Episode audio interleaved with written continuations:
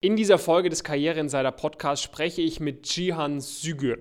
Er hat dual bei der IBM studiert, ist damals durch Zufall auf die Möglichkeit von dem dualen Studium gekommen und ab dann ging seine Karriere nach oben. Nach dem dualen Studium ist er dann bei der Deutschen Bahn eingestiegen, ist dann zu Olympus gewechselt, hat dort sehr früh sehr viel Mitarbeiterverantwortung bekommen und ist dann von dort in den Porsche-Konzern übergewechselt. Dort ist er auch recht schnell aufgestiegen in eine sehr hohe Strategieabteilung und ist heute Head of Corporate Development und Strategy bei MHP, eine der führenden Unternehmensberatungen hier in Deutschland. Ich freue mich super, super, Gian hier in diesem Podcast mit dabei zu haben. Wir werden vor allem natürlich über seinen Werdegang sprechen, aber er wird euch auch wertvolle Einblicke geben in den Ablauf einer typischen Konzernkarriere, was ja nicht so häufig hier im Podcast beleuchtet wird. Das heißt, ihr werdet auch verstehen, okay, wie sind da Gehaltsmöglichkeiten, wie sind da die Arbeitszeiten wirklich, wie macht man auch im Konzern Karriere.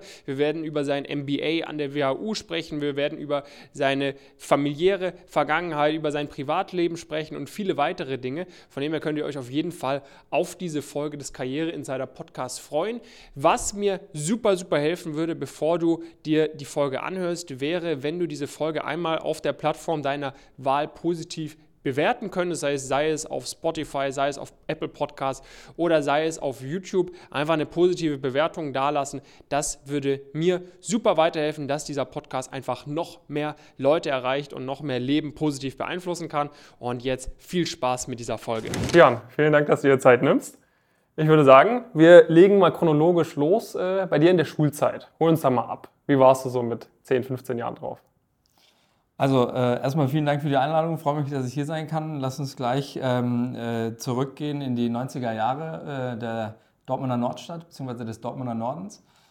Äh, ich bin äh, geboren und aufgewachsen ähm, äh, dort im Ruhrgebiet, klassische türkische Gastarbeitergeschichte. Also mein Großvater ist irgendwann in den 70ern ganz klassisch mit dem Ford Transit hergekommen, hat in der Zeche malocht, meine Eltern zweite Generation und ich dann quasi in der dritten Generation hier groß geworden. Also das war nicht ganz äh, ein Ghetto, ich glaube, das wäre das wär übertrieben, das wäre zu mhm. viel, aber wenn du mal Dortmunder Norden googelst, dann weißt du genau, äh, bürgerlich ist was anderes. Ähm, da bin ich groß geworden, äh, ganz normal zur Schule gegangen, Realschule gemacht. Äh, ich habe mehr oder weniger in der Schule dann das erste Mal Deutsch gesprochen auch, also äh, relativ spät, ja. Äh, weil halt zu Hause die Amtssprache Türkisch war und nach wie vor auch ist. Ähm, habe ich früher für einen Discount gehalten. Heute weiß ich, das ist ein Premium, weil ich äh, beide Sprachen muttersprachlicher äh, Ebene auf muttersprachlicher Ebene beherrsche. Ähm, irgendwann dann Realschule gemacht, äh, ganz äh, wilder Junge gewesen, äh, alles Mögliche, jeden Quatsch mitgemacht, ähm, für jeden Spaß äh, zu haben gewesen. Wie es dann in die 10. Klasse oder dann auch entweder also Ausbildung, Abitur in die Richtung ging, da hatte ich glücklicherweise sehr engagierte Lehrerinnen und Lehrer, Andrea Schuchert, äh, Herr Piepenmeier, äh, Grüße gehen raus. Äh, die haben sich sehr stark für mich eingesetzt. Die haben gesagt, hey, der Junge, der, der kann was, ja. Mhm. Und ähm, wir, wir lassen ihn nicht äh, alleine, wir lassen ihn auch nicht fallen. Äh, wir kümmern uns um ihn, auch wenn er also echt nicht wenig Quatsch macht. Ähm, aus dem muss was werden. So, und dann äh, zu der Zeit war in NRW gerade das Thema Berufskolleg und Abitur am Berufskolleg echt ein Thema.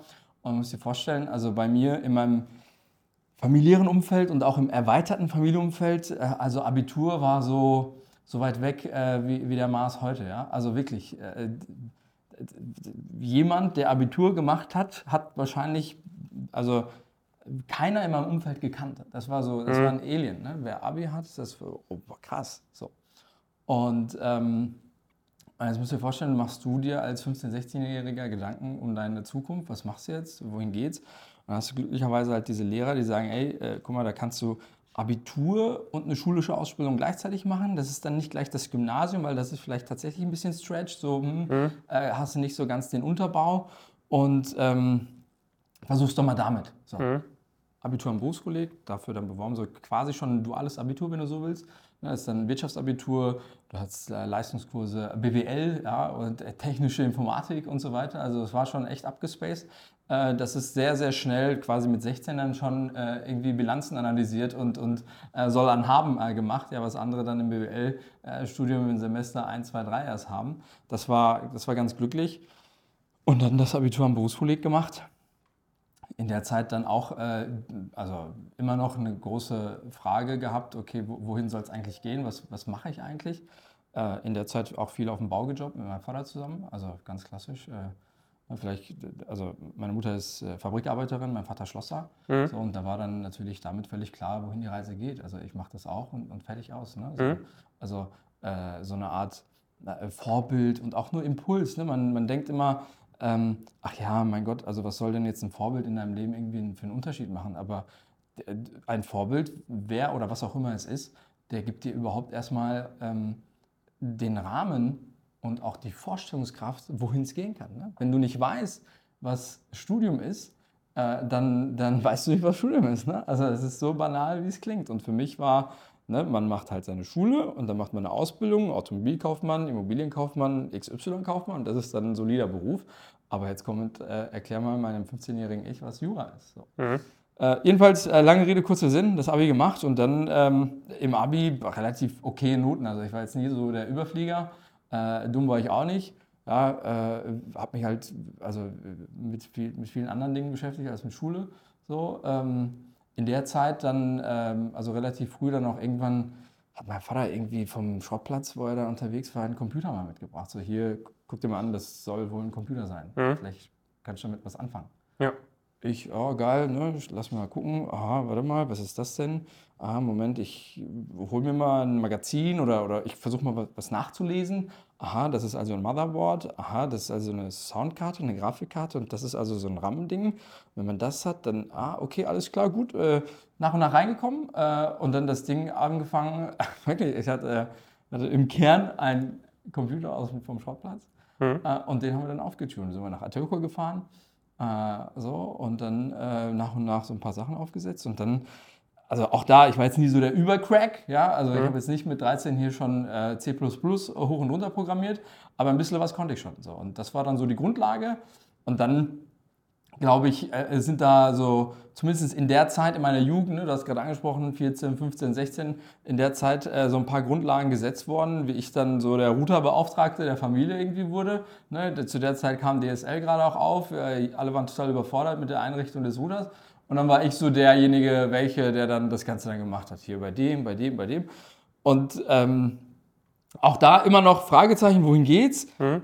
Und dann äh, glücklicher, glücklicher Zufall, ja, vielleicht auch göttliche Fü Fügung, ne? eines Abends in einer äh, Moschee, in der ich dann war, zu einem Gebet. Äh, wirklich völliger Zufall. Äh, in der Moschee war ich zum ersten Mal in meinem Leben dann, äh, weil es eine neue war, bei uns in der Gegend, da bin ich dann hin. Und dann habe ich äh, nach dem Gebet, da gibt es dann immer so eine kleine Teeküche, eine Teeecke, mhm. da waren noch ein paar junge Leute, relativ junge Leute, habe ich noch nie gesehen vorher war dann gerade am Quatschen über Studium. Ja? ich war gerade, ich glaube, 11. Klasse, zweites Halbjahr. Also die Fragen waren, mhm. waren äh, top on mind. Und dann sagte eine hier, ich studiere dies. Und ich so, boah, geil, also das scheint ja echt, äh, da scheint es Antworten zu geben auf meine Fragen. Bin hin und so, ey, äh, äh, also ich glaube, ihr studiert offensichtlich. Ich kenne niemanden, der studiert. Mhm. Ihr seid für mich gerade wow. Können wir ein bisschen was dazu sagen? Können wir was dazu erzählen? Und ich so, ey, egal, ne, erzähl mal. Und hat der, der, der studiert Informatik, der macht dies, der macht das und so weiter. Und sage, was machst du denn so gerne? Ich so, ja, Computer ist voll cool, also mhm. kann ich ein bisschen was. Und dann sagt er zu mir, ja, äh, da gibt es äh, die IBM, das ist ein Computerunternehmen, ne? so, äh, IT-Konzern ja. äh, mit, was weiß ich, 100 Milliarden Umsatz. Äh, dann sagt sie, die haben so duale Studiengänge, da kannst du studieren und Ausbildung gleich, äh, ne, arbeiten gleichzeitig. Versuch dich doch mal bei sowas. Mach doch mal ich, ne, muss dir vorstellen, mein 16-, 17-jähriges Ich, ich trampel nach Hause. An dem Abend schreibe ich zum ersten Mal in meinem Leben eine Bewerbung. Mhm. Also kein Coaching, kein Mentoring, kein, was weiß ich, ne? nur Kopfkino Gian. Schreibe meine Bewerbung. Lebenslauf. Wie schreibt man einen Lebenslauf? Aha, alles klar, zack. Gab's schon Google damals. Gab's schon, mhm, ja, so, aber natürlich sehr, sehr spärlich. So, Pumpkin Carriers gab es damals nicht. Selbst wenn es das gegeben hätte, wäre ich wahrscheinlich äh, finanziell nicht in der Lage gewesen. Ähm, aber äh, trotzdem, äh, es, es, gar, es gab gar nichts. Ähm, und dann habe ich die Bewerbung einfach abgeschickt. An dem Abend. Ein paar Tage später Einladung zum Online-Test. Habe ich dann auch gemacht. Auch da. Also wenn ich mir heute vorstelle, ich kriege ja auch ständig, ne, hey Gianna, kannst du mir helfen und ich habe dies oder dann gehst du so Schleifen für Schleifen und das noch und hier noch ein Leerzeichen und die Botschaften müssen stimmen und da muss ich, ne? Und also ein, also One-Shot, ne, die Bewerbung, One-Shot der Online-Test, wieder zwei Wochen später Einladung zum Assessment Center und an dem Abend dann das Vertragsangebot. Bei IBM für ein duales Studium nach dem Abitur. Genau. Und das wusstest du quasi schon ein Jahr, bevor das Studium, äh, die Schule vorbei war. Ich habe tatsächlich äh, in Vorbereitung auf äh, diesen Podcast, habe ich mir Gedanken darüber gemacht, wann das eigentlich genau war. Und das war tatsächlich vorgestern, vor 15 Jahren. Okay. 6. November 2008 äh, war das, äh, das Assessment Center. Also dann im letzten Abiturjahr vermutlich. Genau, genau. Dann hast du direkt angefangen mit dem Studium. Dann habe ich äh, Oktober 2009 mit dem Studium angefangen. Bis dahin dann äh, gearbeitet. Äh, wirklich auf dem Bau und überall, weil ich halt immer noch in der alten Welt so äh, festgehangen war. Ja. Turns out, ich bin im Studium und, und dann sind da alle da und über alles, was die erzählen, also alles, worüber die halt sprechen, ist, äh, ja, und wo warst du denn so? Ich war in Neuseeland, ich war in Australien, ich war hier, ich war da. Wo warst du? Ich war auf dem Bau. Ich habe gearbeitet. Ich habe Mauern hochgezogen. Ich war richtig hardcore arbeiten, damit ich äh, mir die Anschubfinanzierung quasi für das Studium äh, und die Wohnung und alles drum und dran äh, leisten kann äh, und, und ich das herstellen kann. Und dann hast du angefangen mit dem Studium, bist dann aber nicht bei IBM geblieben. Nee. So, das heißt, war das, lag das daran, weil das Studium irgendwie nicht so ganz deins war? Äh, Ging es IBM damals nicht schlecht? Oder war äh, DB Cargo dann am Ende des Tages noch das coolere Angebot? Also, ne, vielleicht nur mal äh, gesamter Abriss. Also, das, das Studium bei der IBM äh, war wirklich wahrscheinlich die geilste Zeit meines Lebens. Äh, du musst dir vorstellen, du bist 18 Jahre alt, unterschreibst. Ganz neue Perspektive, neue Ja, Welt. Also ich bin, also in a nutshell, was, halbes Jahr USA, halbes Jahr Türkei, dreimal die CeBIT mitgenommen, auch für IAA, ne? und, und Projekt in, in München, in Düsseldorf, in Berlin, also rumgejettet und ihr habt damit 18 unterschrieben. Ne? Also äh, jugendfreulich wie nichts, bist du da ähm, und, und äh, ich glaube, im Nachhinein betrachtet, wenn du von Anfang an weißt, ich will, was weiß ich, Arzt, Anwalt oder keine Ahnung was werden, dann ist es wahrscheinlich nicht das Richtige. Wenn du aber weißt, okay, ich bin irgendwo im ganz allgemein allerbreitesten Sinne kaufmännischen Umfeld, tech, technologischen Umfeld oder was auch immer, äh, wenn du weißt, dahin soll es mal gehen, dann ist ein duales Studium wahrscheinlich mal grundsätzlich nicht schlecht. Ja, ähm, und, und wenn du da dann noch ein Unternehmen hast, was relativ groß ist und dir im Rahmen dieses dualen Studiums unterschiedlichste Möglichkeiten qua Struktur dann auch geben kann, dann ist es doppelt gut. Ne? So, IBM, Weltkonzern, also da, da gibt es Mittel und Wege. Natürlich sind die dann, und das ist dann eigentlich so der Hack im Konzern, äh, nicht immer aufgezeigt, beziehungsweise nicht immer transparent, beziehungsweise eventuell vielleicht auch gar nicht vorgesehen. Aber äh, die haben uns relativ früh da mitgegeben, äh, Employability. Ja, also du hast hier diese drei Jahre, Theorie und Praxis. Und was du daraus machst, das liegt voll bei dir. Ja, du kannst äh, die drei Jahre alle in Stuttgart äh, in der HR-Abteilung als, äh, äh, als Yogi von den HR-Lern machen. So. Du kannst aber auch äh, alle drei Monate irgendwo anders in der Weltgeschichte unterwegs sein, auf Projekten und so weiter und, und, und äh, dir die geilste Zeit deines Lebens machen. Das haben sie uns relativ früh mitgegeben und ich habe das für voll genommen, ich habe das komplett durchgezogen. Also habe dann auch ähm, keine Kosten und Mühen gescheut für gar nichts. Ähm, da war zum Beispiel so ein Projekt, äh, das hieß damals unter dem Codewort Red Orbit, äh, wo es hieß, das ist das geilste Projekt, was es in der EBM Deutschland aktuell gibt. Die nehmen aber immer nur einen Studenten im Jahr. Ich so, ey, nein, das gibt's doch nicht. Ne? Da sind dann schon alle Plätze belegt und so weiter für drei Jahre in Folge. Dann sagt, nee, ich muss da hin. Alter. Also, aber sowas von. Dann habe ich rausgefunden, wie der Projektleiter heißt. Und den habe ich terrorisiert. Jeden Tag habe ich den angerufen. Mails und dies. Also der hat mich rausgeschmissen, förmlich, ne? und ich bin aus dem Kamin wieder rein. Also ich will in diesem Projekt mitarbeiten, weil ich habe gehört, ist geil. So, irgendwann hat der resigniert. Ich sage, ja, dann komm halt. So, war geil. Bin ich dahin am ersten Tag, Montagmorgen. Ich bin in der IBM Düsseldorf-Lokalität. Komm rein, Büro ist leer. Ich so, hä, was ist denn hier los? Ich dachte, Red Orbit, das geilste Ding der Welt. Kommt die Assistentin und sagt, hey, haben sie dir denn nichts gesagt? Ich so, ne, was denn? Sagt sie, ja, übers Wochenende wurde No Bid entschieden. Ja, was denn? Was heißt das? Ja, das Projekt ist abgebrochen. Es gibt kein Red Orbit mehr. Aha, okay, und jetzt? Ja, nix. Und jetzt fährst du nach Hause und dann äh, suchst du dir was anderes kurzfristig für deine Praxisphase. Ich so, nein, das kann doch nicht wahr sein. Jetzt habe ich hier schon Wohnung in Düsseldorf und so. Und dann bin ich in die Kantine, habe gesagt, also ich bin jetzt für drei Monate hier, mein Gehalt wird ja eh von der HR bezahlt. Also jeder, der hier irgendwie da ist, der wird sich doch irgendwie, äh, der wird doch dankbar sein, dass er für drei Monate jetzt hier so einen Dualstudenten hat. Bin ich random durch die Gegend gelaufen und habe gesagt, hey, mein Name ist Gian, hast du Bock, äh, mir ein Praktikum oder einen Praxiseinsatz mhm. für die nächsten drei Monate? Dann hatte ich glücklicherweise auch ein, echt äh, äh, eine geile Stelle. Ich war dann bei, bei Metro auf einem Projekt ähm, in Düsseldorf. Aber also nur eine Anekdote, um mhm. zu zeigen, wie geil diese Zeit war. Ne? Und dann ah, sehr viel gesehen, sehr, sehr viel Abwechslung. Gesehen, sehr viel gemacht. In der Zeit war ich ähm, ehrenamtlich aktiv äh, beim World Business Dialogue. Mhm. Kam dann über Freunde, da war ein Freund aktiv. Das ist ein ähm, Kongress von der Uni Köln. Gibt es schon über 20 Jahre. Die haben auch mal ähm, ähm äh, Bill Gates als Gast tatsächlich gehabt. Das war die Generation von, von Jörg Reinbold.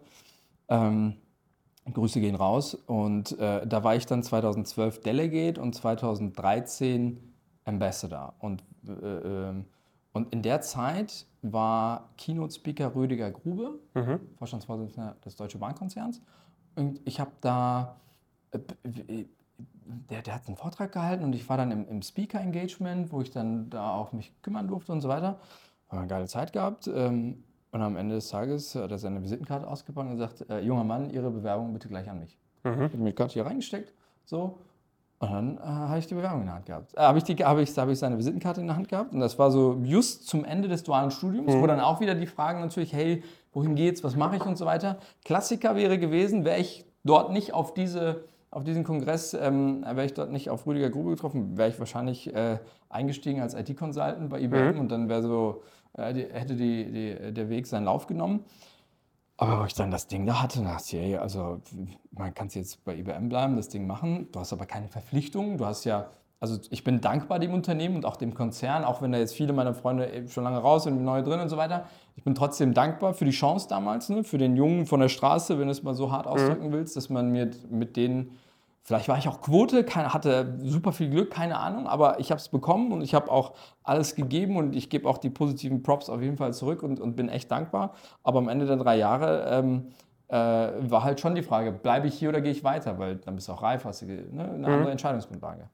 Habe ich gesagt, ey, guck mal, also jetzt, wenn du schon vom, vom, vom CEO eines, keine Ahnung, 300.000 Mitarbeiterkonzerns die Karte bekommst, ja, das probiere ich jetzt mal aus. Schau mhm. Bewerbung. Sehr geehrter Herr Grube, anbei meine Bewerbungsunterlagen. Am nächsten Wochenende abgeschickt, mhm. zwei Wochen äh, später Einladung bekommen und keine Ahnung, sechs Wochen später meinen Arbeitsvertrag unterschrieben. Für ähm, ein Management-Trainee?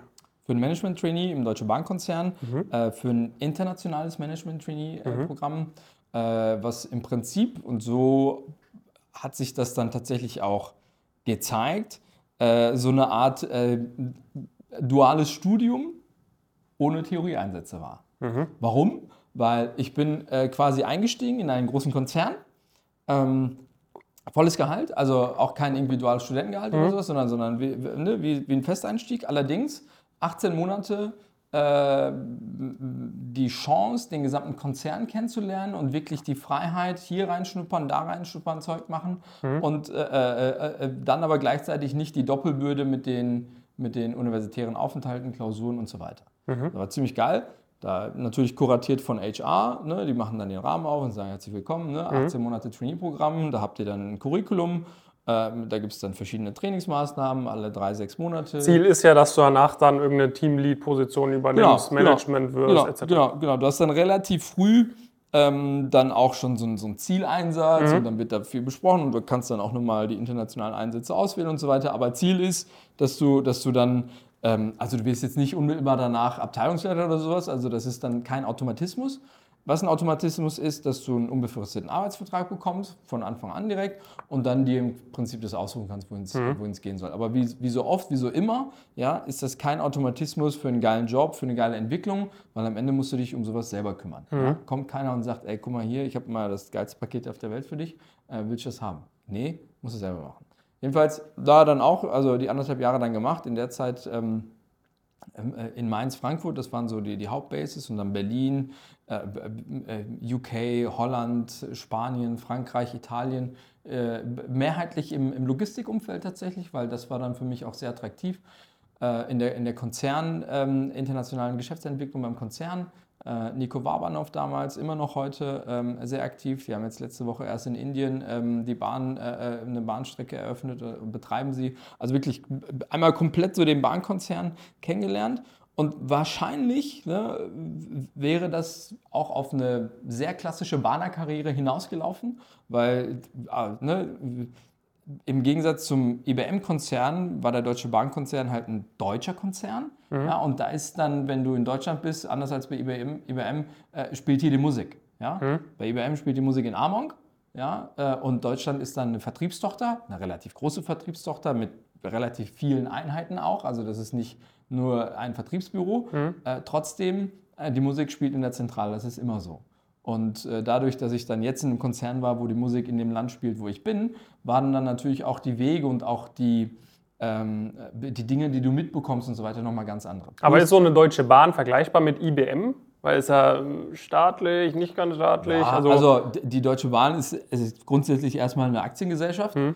Äh, und äh, das äh, äh, ist, ich sag mal, privatwirtschaftlich orientiert. Hm. Äh, und und, und im, im groben Konzern ist es ein Unternehmen, was, was äh, Geld verdient. So. Hm. Natürlich bei der Bahn ist es komplett anders. Ne? Da ist der einzige Aktionär die äh, äh, die Bundesrepublik Deutschland und das hat einen Versorgungsauftrag und, und, äh, und wahrscheinlich würde man das jetzt nicht irgendwie am New York Stock Exchange die Deutsche Bahn-Aktien sehen, sollte man nicht, weil, mhm. weil, weil ist nicht das Gleiche.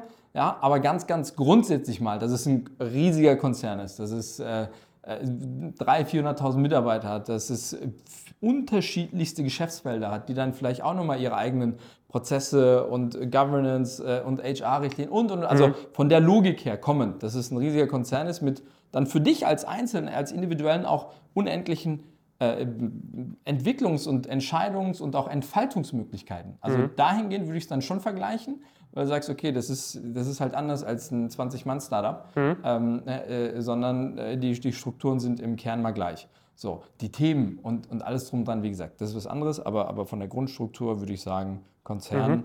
ähm, ist Konzern. So. Okay, und für dich war es quasi dann schon eine Option, dort auch richtig Karriere zu machen, weil halt der Vorteil da war, ich bin hier in der Zentrale und ich kann schnell nach oben kommen. Ach du, also wenn jetzt mein 20, 21, 22-jähriges Ich fragst, ähm, ähm, warum bist du zur Bahn? Ja, keine Ahnung, weil ich halt den Rüdiger Gruder getroffen habe, war geil und irgendwie ähm, äh, die Bahn, äh, ich sag mal, auch ein ganz grundsolides Unternehmen, ja. ja. Also in Deutschland muss ich jetzt keinem erzählen, was die Bahn macht. Ähm, und und äh, äh, ich selber kann mich mit den Themen identifizieren. Ähm, die, mein, das, was ich kann, macht einen Unterschied.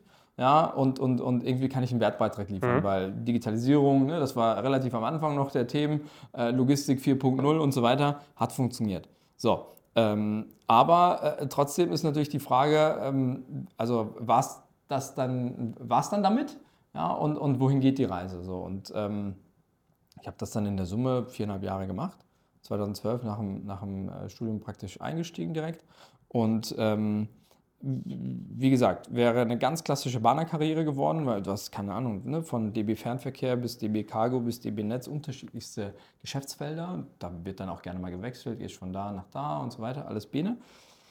Ja, und dann habe ich irgendwann ähm, das war, glaube ich, 2016, relativ, ja, relativ früh 2016. Ich war zuletzt Teamleiter IT Governance. Mhm. Also ich habe, also um es konkret äh, zu sagen, ich war bei DB Cargo äh, verantwortlich für die IT Governance der europäischen Tochtergesellschaften. Musst dir mhm. vorstellen, die Bahn ist vor Jahren mal hergegangen und hatte alle möglichen Staatsbahnen oder die Güterverkehrssparten der Staatsbahnen im Ausland aufgekauft.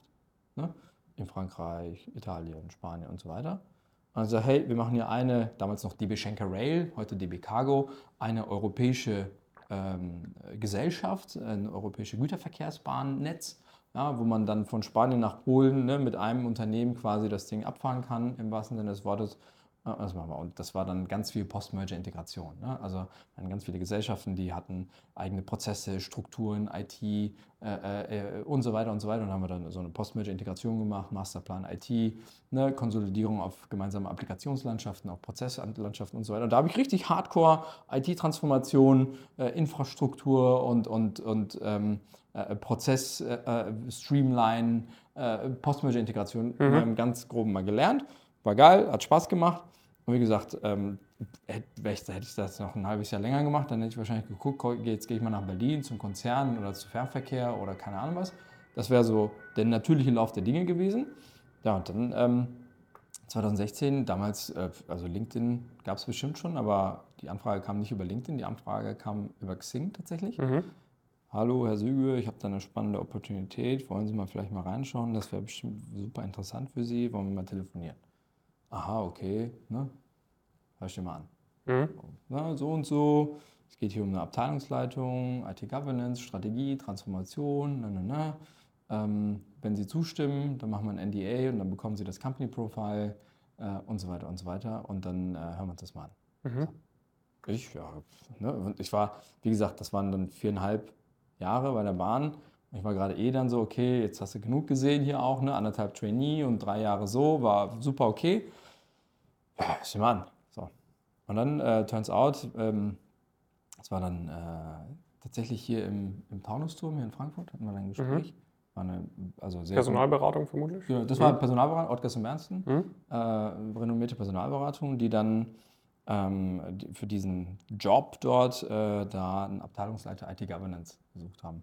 Unternehmen Olympus Europa, japanischer Medizintechnikkonzern, 100 Jahre alt, äh, Marktführer, ne, über 70, 80 Prozent Marktanteil in der minimalinvasiven ähm, äh, Operation, ja, also ne, Darmspiegelung, Magenspiegelung und so weiter, alles von denen. Und äh, also Transformation hin zu MedTech, weil diverses Portfolio, die äh, Kameras und Mikroskope und so, war relativ früh klar, das geht hier alles in MedTech und dafür für EMEA, ähm, was weiß ich, ich glaube, das waren 7000 Mitarbeiter, äh, 2 Milliarden Umsatz, äh, über 30 Länder, äh, da die gesamten Strukturen, ähnlich wie bei der Bahn damals, ne? also Post-Merger-Integration, aber viel zusammengekauft, äh, nicht vernünftig integriert, nur halt so Logo drauf, ähm, mehr oder weniger, und das dann jetzt im Nachhinein äh, in eine gemeinsame Organisation überführen, äh, kommend von der IT und für den Rest. Das war so die Story. Wie groß waren die damals in Europa dann? Also wie viele Mitarbeiter? 7000. 7000, okay. 7000 Mitarbeiter in Europa. So, und jetzt musst du dir vorstellen, äh, der Gian, über den wir gerade gesprochen haben, der noch vor weniger als zehn Jahren äh, in der Dortmunder Nordstadt, äh, also glücklicherweise von der Kleinkriminalität äh, weggekommen ist, äh, sitzt jetzt im Taunusturm mit dieser Partnerin von Ottgers und Bernsten und äh, ist da im Gespräch. Und, und, und da geht es darum, äh, ob ich jetzt dieser, dieser Abteilungsleiter IT-Governance, äh, Strategie und Transformation da werde. So, und ich dachte, also das Gespräch hat schon sehr, sehr, sehr, sehr eigenartig angefangen, weil ich glaube, die Frau, die war nicht so zufrieden damit, dass ich da saß, weil die Vorauswahl machen andere, das, ne, so, und die ist dann die Partnerin, die dann am Ende Okay. das Screen macht, weil sie das Ding. Da kam sie rein, so mit Zettel in der Hand, ja, Herr Süge, ich habe mal geguckt, Sie waren bei IBM, Sie waren bei der Bahn und ähm, ja, erzählen Sie mal, so. Da dachte ich, okay, entweder das wird jetzt so ein Gespräch, wo ich hier die ganze Zeit in Rechtfertigung bin. So, ja, ich habe aber Dings und ich bin so ein toller Kerl und so weiter. Oder aber ich lasse jetzt so eine Bombe platzen, so, womit die gar nicht rechnet. Äh, und dann haben wir vielleicht äh, ein Gespräch auf Augenhöhe. Mhm. Habe ich angeguckt, habe ich gesagt, Frau so und so, ich habe auch recherchiert. Guckt sie erst so. Habe ich gesagt, ähm, ich bin da äh, auf ein Facebook-Profil aufmerksam geworden. Das ist offensichtlich ihres. Das Profil ist völlig offen. Man sieht jedes Detail ihrer familiären Geschichte. Sie haben einen Freund, das ist der so und so. Ich nehme an, ihr Sohn sieht ihn aus wie aus dem Gesicht geschnitten. Der macht gerade ein Praktikum bei so und so, war bei dem Unternehmen. Wahrscheinlich saßen sie irgendwann mal mit ihm zu Hause auf der Couch und dachten sich, juhu, die Mutti macht jetzt Internet. Und seitdem vegetiert er ein Profil vor sich hin für eine Beratung, Beraterin ihrer Profil, ihrer Größe, nicht würdig. Mhm. Wie sieht's aus? Sprechen wir?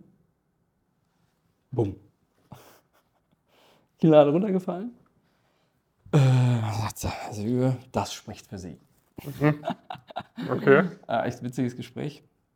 Und haben wir echt, danach haben wir auf Augenhöhe gesprochen. Also, und und äh, jetzt im Nachhinein auch, würde ich sagen, also eine meiner größten äh, äh, Skills an der Stelle dann auch zur richtigen Zeit, ähm, nicht immer, aber relativ oft, oft den, den richtigen bzw. auch notwendigen Ton zu treffen, ähm, die, den Raum zu lesen, um dann auch, ne, jetzt unter uns, wenn du auf die Kacke hauen musst, dann machst du das. Mhm. Wenn du konziliant sein musst, dann bist du konziliant.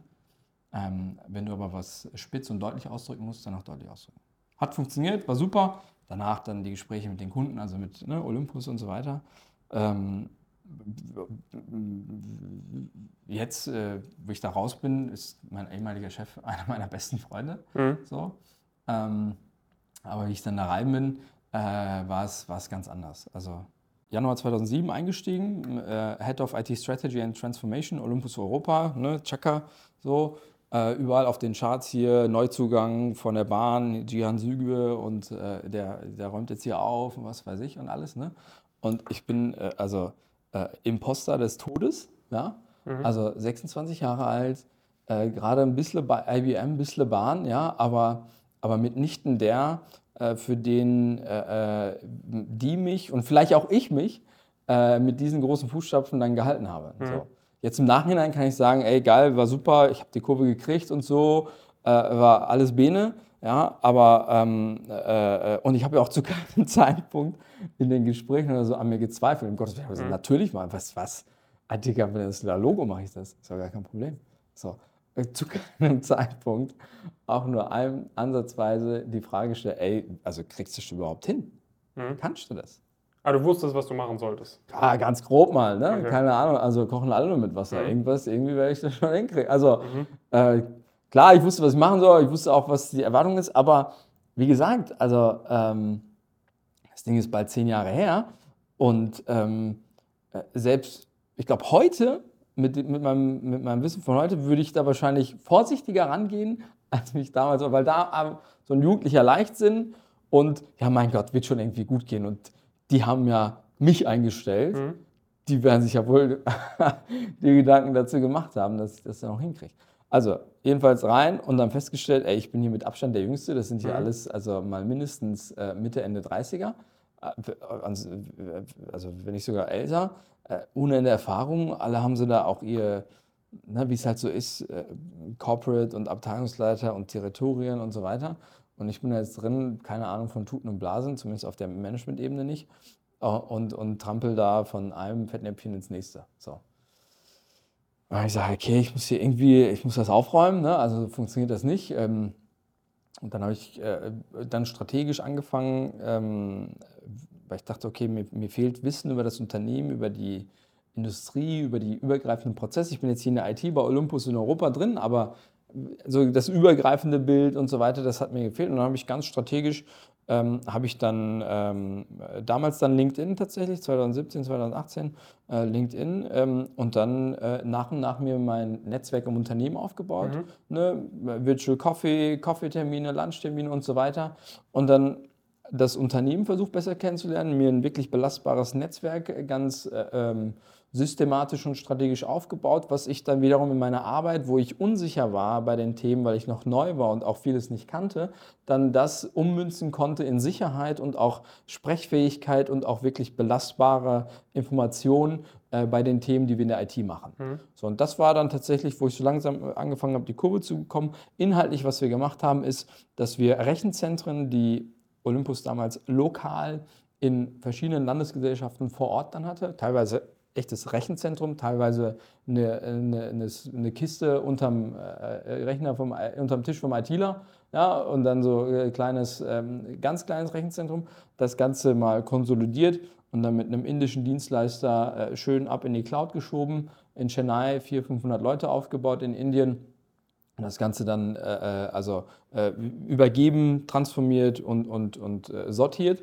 War geil, hat Spaß gemacht, war eine super Zeit, uh, eine riesige Lernkurve gehabt und für mich selber damals dann äh, äh, geschworen, dass ich nicht im Tief, ja, weil so, oh scheiße, ich bin hier überfordert, das ist mir alles zu viel, ich bin viel zu jung, ich, ich blick das alles nicht und so weiter, sondern gesagt, okay, also mal mindestens zwei Jahre mache ich hier, so oder so. Ja, also ich werde jetzt hier nicht irgendwie in einem halben Jahr oder sowas ähm, das äh, Handtuch schmeißen. Zwei Jahre mache ich mal safe. Äh, und in den zwei Jahren, da kriege ich aber auf jeden Fall die Kurve. Ja, weil also es ist jetzt auch keine Atomphysik. Irgendwie wird das schon klappen und, und ich kriege es dann auch äh, äh, irgendwann auch ähm, äh, hin. Ja? Und, und dann, wenn ich aus dem Tal der Tränen, aus dem Tief raus bin, aus, dem, aus einer Position der Stärke heraus, sage ich jetzt, ich fliehe nicht irgendwohin, sondern ich gehe aktiv, weil ich mir andere Sachen, auch ähm, ein Umfeld, wo ich, wo ich mehr prosperieren kann, erhoffe und jetzt mit der Datengrundlage, die ich bisher habe, wo ich weiß, okay, das möchte ich nicht, das möchte ich und das möchte ich übrigens auch nicht, Mhm. jetzt sagen kann oder jetzt noch viel eher sagen kann, was ich denn wirklich möchte. Mhm. Ja, und äh, das war dann, glaube ich, die erste ähm, sehr bewusst getroffene Jobentscheidung. Dann Der mit dann zu Porsche. Genau, genau. Dann mit 28. Musst dir vorstellen, die zehn Jahre vorher, alle Entscheidungen mehr oder weniger aus der Opportunität, aus, des, aus dem Zufall, aus äh, was auch immer, ja, da wieder göttliche Fügung oder was auch immer es war, getroffen. Jetzt dann das erste Mal gesagt, halt, stopp, ja. Jetzt mal kurz mal äh, ne, Ist-Analyse, worauf habe ich eigentlich Bock, was kann ich gut, wo passiert gerade was und, und wie und wo und so weiter. Einmal so diese komplette Selbst- und Ich-Analyse mal gemacht um dann festzustellen, zu sagen, hey, warte mal, also wir sind in Deutschland, hier ist Automobilindustrie mal beheimatet, da passiert gerade auch ziemlich viel. Ne? Also jetzt sind wir äh, fünf Jahre fast forward, aber 2017, 18, das waren noch so die ganz frühen Anfänge, wo dann auch äh, quasi jeder Konzern und auch jeder Automobilkonzern sich ein Lab in Berlin gegönnt hat. Ne? Also Digitalisierung und der ganze Quatsch. Also es ging dann damals alles los. Also okay, da passiert gerade viel. Und ähm, äh, und wen gibt es da? Ne? VW, Mercedes, BMW, Au- Audi, Porsche. Da habe ich mir so eine, eine Shortlist gemacht. Porsche war ganz oben. Also ich, ich gehe zu Porsche. Das habe ich Anfang 2018 entschieden. So, und äh, 1. November 2018 habe ich dann angefangen. El- Als, ähm, als was für ein, also was war dann deine Rolle? Technology Portfolio und Demand Manager. Also auch da, ich meine, ich war jetzt bei Olympus Head of IT Strategy and Transformation. Ja, und wenn du erstmal so einen Head-of-Titel hast, dann bist du natürlich so, Das heißt, du hattest dann auch dort Personalverantwortung. ich hatte Personalverantwortung, ich hatte also ja, alles, was äh, damit einhergeht. Ich war der hier Head of IT Strategy. War geil. So. Ähm, aber äh, äh, das war so eine, so eine, so eine Trade-off-Entscheidung. Also finde ich jetzt, weil ich, ich will ja, ich will jetzt nicht irgendwie die nächsten drei, vier, fünf Jahre mal gucken und wenn da was kommt und so und dann so, äh, ne, so, sondern ich habe ja eine relativ klare Vorstellung, wo ich jetzt eigentlich hin will, nämlich äh, zu Porsche, äh, da im Thema IT und digital und so weiter. Und, und, und da will ich jetzt hin und ähm, die, die warten ja jetzt nicht auf Gian, der dann kommt und, und geben ihm jetzt eine Head-Off-Stelle und sagen, hier, du, ne, herzlichen, herzlichen Glückwunsch. So. This is never gonna happen. Also okay, also entweder ich warte, bis sowas kommt und dann dauert das jetzt echt ein paar Jahre oder aber ich, ich, ich öffne meinen, meinen Entscheidungsrahmen und dann ist es nicht unbedingt Porsche, sondern auch viele andere und so weiter. Entweder ich mache da äh, Abstriche oder aber ich mache dann an dem Einstieg Abstriche und sage, okay, dann ist es jetzt halt keine Head-Off-Stelle in dem Sinne. Wenn es gehaltlich so halbwegs äh, okay ist, ähm, äh, ja, äh, äh, dann, da, dann kann ich das machen und, und, und dann gehe ich von mir aus jetzt auch wieder in den Maschinenraum. Ja? Also es war eine ganz bewusste Entscheidung. Im Prinzip äh, ne, Head of IT Strategy und äh, Management und Chaka, so zu sagen, okay, ähm, äh, ich höre mir das jetzt mal an. Ich meine, ich habe ja hab mich ja quasi initiativ beworben. Das war ja gar nicht hier diese Stellenausschreibung, sondern hallo, ich bin, ich kann und wie sieht's aus, habt ihr Bock? Und dann gab es da zufällig so ein Event, äh, so ein Recruiting-Event, haben sie mich so eingeladen. Und dann habe ich da ein paar Abteilungsleiter kennengelernt und so hat sich das ergeben. Auch ziemlich geil, also auch sehr unkonventionell, äh, weil zu der Zeit auch immer noch ne, Porsche äh, äh, hohen Bedarf an diesen äh, Kräften hat. Ne, Und das war damals schon so. Und dann war ich auf diesem Recruiting-Event. Und dann wurde da so äh, durchgereicht, ne? verschiedene Abteilungen, die sich da vorgestellt haben und die haben dann bei dir gepitcht, was andersrum. Und dann war da einer, der sagte, ey, geiler Typ, ey, den müssen wir kennenlernen, den stellen wir ein, hier, zack, zack, zack, komm, das machen wir jetzt. Und ich wusste immer noch nicht, worum es geht. Ja, also, was ist, also ich, der hat mir seine Abteilung erklärt, aber ne, das ist dann, da hast du 20 Abteilungen, die sich da vorstellen, äh, was die alle machen und so weiter. Das hast du dann im ersten Pitch noch nicht äh, begriffen. Lange Rede, kurzer Sinn, dann war das ähm, äh, ähm, also richtig Hardcore-IT, Infrastruktur-IT, Server, Datenbanken und was weiß ich alles, ja.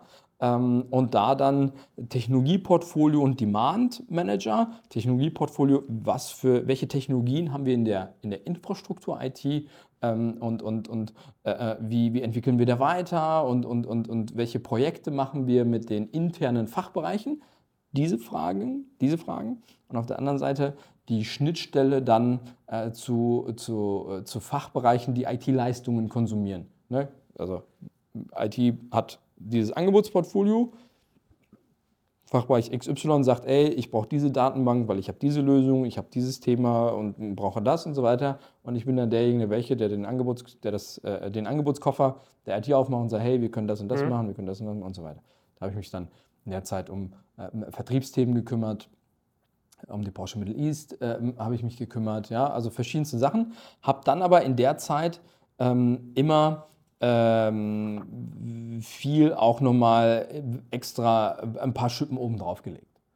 Weil ich wusste, okay, ich fange jetzt hier an, ähm, aber äh, äh also ich will in, eigentlich mehr sozusagen. Ich will mehr, ja, ich will ne? also zeigen. Ich will, wir, wir, kommen jetzt wieder von dem Punkt. Also ich habe Discounts an meinem in dem Einstieg praktisch mhm. gemacht, aber dass ich jetzt hier nicht in Rente gehen werde, ist auch relativ klar.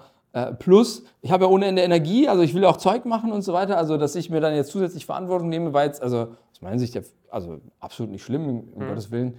Ähm, das ist ja cool. So. Und dann habe ich zum Beispiel nach meinen ersten 100 Tagen, habe ich dann Artikel geschrieben, äh, ne, meine ersten 100 Tage bei Porsche, so, meine Key Learnings und so weiter. Ähm, habe es mir runtergeschrieben, bin ich zu meinem Teamleiter damals gegangen und gesagt, hey Andreas, guck mal hier, ich habe das geschrieben, ich würde das gerne mal posten irgendwo, ne? nur dass du es, falls, falls was ist, du gehört hast, gesehen hast und so weiter. Sag, was hast du gemacht? Was geschrieben? Und hä? Ne? Also total äh, perplex, äh, weil, also ist jetzt nicht äh, der klassische ITler an der Stelle. Mhm. Und ich glaube, auch das ist vielleicht dann ein Stück weit ähm, ähm, mein Skill eigentlich oder, oder mein, äh, mein Premium an der Stelle, dass ich äh, zum einen ne, Hardcore-Techie kann, so, zum anderen aber halt ähm, auch genau das Gegenteil, äh, strategisch, Highfly und auch kommunikativ mhm. äh, sehr stark bin und war. Das Ding geschrieben und er sagte dann, ey, also ist ja gar nicht mein Thema, äh, geh mal hier zu Corporate Communications, sprich mal mit denen und also, ne, das ist so. Und so bin ich da so langsam ähm, auch da äh, im, im Porsche-Konzern äh, ähm, in verschiedene Netzwerke im Prinzip reingekommen oder, oder habe mich dann dort äh, empf empfehlen können, mhm. äh, dann äh, mehr als nur der Techie, der Infrastruktur-IT macht, zu sein. Ja, und dann wird der Artikel dann irgendwann im Newsroom veröffentlicht und so, hey, geil, ne, hier unser Mitarbeiter hat das, das geschrieben und dann, das weiß ich, auf Instagram, diese, äh, diese damals noch relativ innovativen oder sehr neuen ne, Takeovers, ne, mhm. ich nehme euch mal mit, ich zeige euch mal und so, das war damals äh, äh, First of a Kind, ja, mhm. äh, und da alles, alles mitgemacht, alles, alles, äh, äh, also jede extra Meile, die es im Prinzip gab, mitgenommen. Mhm. So. Ähm, nicht immer zur Freude von insbesondere Peers, ja, mhm. weil wenn du, wenn du so sehr aus der Masse hervorstichst mit, komm, ich mache das, das und das mache ich auch noch, mein Gott, dann nehme ich das auch noch mit, ja, äh, dann, dann ist das ganz oft auch zum Leidwesen von Peers, weil dann so, ey, ne, ich bin jetzt hier seit fünf, sechs Jahren, mache den gleichen Job und, und jetzt ist er hier seit zwei Jahren da und macht schon dies und das und so weiter. Mhm. Ja, ja, ich, aber ich mache halt, ich mache meinen Job und ich mache halt den anderen Kram noch on top. Ja, das mache ich am Wochenende, das mache ich nach Feierabend, ja, das mache ich äh, immer dann, äh, wenn ich gerade Bock habe, weil ich mhm. keine anderen Hobbys habe, was auch immer, aber ich mache es halt, ja, so und, und ähm, das ist so mein Arbeitsethos schon immer gewesen, dass wenn ich sage, okay, ich habe ich hab Kapazität, ich habe Bock, ich habe Spaß dran, dann mein Gott, äh, warum nicht? Mhm. So. dann ging die Porsche-Zeit, also äh, ging los, war, war geil, also äh, ohne Ende Zeug gemacht auch. Ähm, in der Zeit dann, ich sag mal, mit, den, mit, mit, dem, mit dem Kern, was ich damals gemacht habe in der Infrastruktur-IT und dann den zusätzlichen Sachen, die dann eher so kommunikativ und strategisch waren, äh, dann eigentlich für den Anschlussjob Job im Porsche-Konzern quasi empfohlen, wenn du so willst. Ne? Weil dann werden ja Leute auch auf dich aufmerksam und die schauen dann, ach so, warte mal, das ist ja ein ganz vernünftiger Kerl, ne? scheint was zu können, kann geradeaus laufen, seinen Namen buchstabieren, also der ist nicht schlecht, mhm. ja? mit dem kann man vielleicht was anfangen. Und ähm, äh, das hat sich dann sehr gut ergeben, dass ich dann äh, danach dann ähm, im Generalsekretariat der Porsche AG äh, meinen nächsten Job äh, quasi hatte als Projektleiter Digitalstrategie. Und äh, das Generalsekretariat, das ist so eine Art CEO-Office. Mhm. Ähm, da sind dann so, ja, also eine niedrige Anzahl von zweistelligen Leuten äh, äh so, ähm, äh, ist da, äh, sind da angesiedelt. Verschiedenste Thematiken, Nachhaltigkeit, Digitalisierung, Organisationsentwicklung.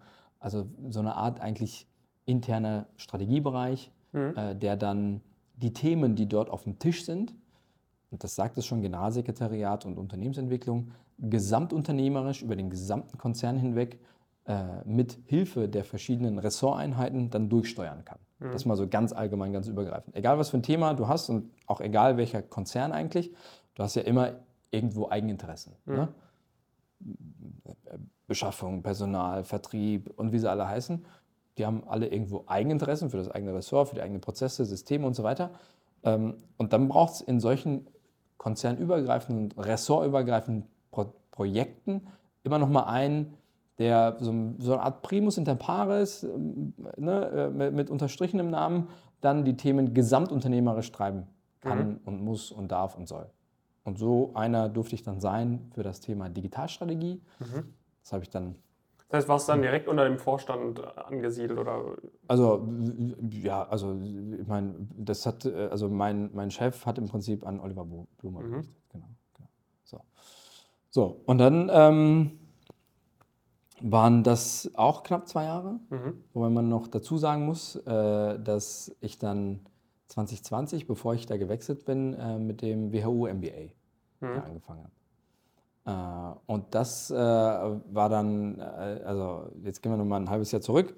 Ähm, da gibt es die CIO-Stiftung, die vergibt einmal im Jahr den CIO Young Talent Award im Rahmen des CIO des Jahres. Mhm. Ja, CIO des Jahres wird einmal im Jahr an, an die Top-CIOs in, in Deutschland quasi vergeben, äh, die dann alle möglichen Projekte gemacht haben. Das ist dann das CIO-Magazin, Computerwoche. Das ist so, so, eine, so, eine, so eine ganz ähm, eingefleischte Community und dann kann man sich da bewerben und dann wird man ausgewählt und so weiter. Und, ähm, und das gibt es halt auch so diesen Young Talent Award für, für junge Leute. Mhm. So. Und den hast du dann, äh, den hast du dann bekommen und hast quasi dann den Freiplatz bekommen für einen WHU-MBA. Richtig, ja.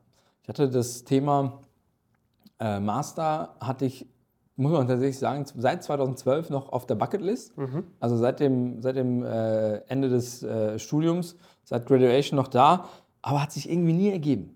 Ne? Mhm. Also jetzt, jetzt fängst du erstmal bei der Bahn an und dann machst du es mal ein Jahr und 2014 machst du es dann. Ah, nee, jetzt ist doch ein anderer Job und so. Dann machst du es dann und dann und so weiter. Und dann machst du es bei Olympus und dann bin ich nicht lange bei Olympus geblieben und dann, ach, nee. Also über Jahre hinweg habe ich das Ding aufgeschoben. Und äh, in der Zwischenzeit haben sich dann meine Präferenzen auch total gewandelt. Ne? Irgendwann, relativ am Anfang, war ich so, ah, Public Policy an der Hertie School of Governance in mhm. Berlin und zwischenzeitlich ESMT e und was, also wirklich mhm. alle möglichen Varianten, die dann über die Zeit, weil ich mich auch weiterentwickelt, meine Themen sich weiterentwickelt haben, sich weiterentwickelt haben. Und, äh, und dann habe ich irgendwann gesagt, okay, der WHU-MBA, das sieht schon ziemlich geil aus, ja, also das, das, das mache ich so. War das auch und, so, dass, dass man wirklich auch dann das Gefühl bekommen hat, okay, je, je höher man in so Konzernstrukturen kommt, je eher es in so einen strategischen Bereich äh, kommt, desto eher braucht man dann auch so, eine, so, ein, so ein MBA oder einen Doktortitel oder einen Master etc.? Nicht mal, also das war mir gar nicht so bewusst. Jetzt im Nachhinein kann ich sagen, oh ja, mhm. äh, hell yes, ja, äh, insbesondere deshalb, weil äh, dir dieser MBA Werkzeuge gibt, die du vorher äh, null hast, hattest, sie dir vielleicht noch ein bisschen erdenken kannst, aber so systematisch mhm. kriegst du es autodidaktisch nicht reingehämmert. Ja?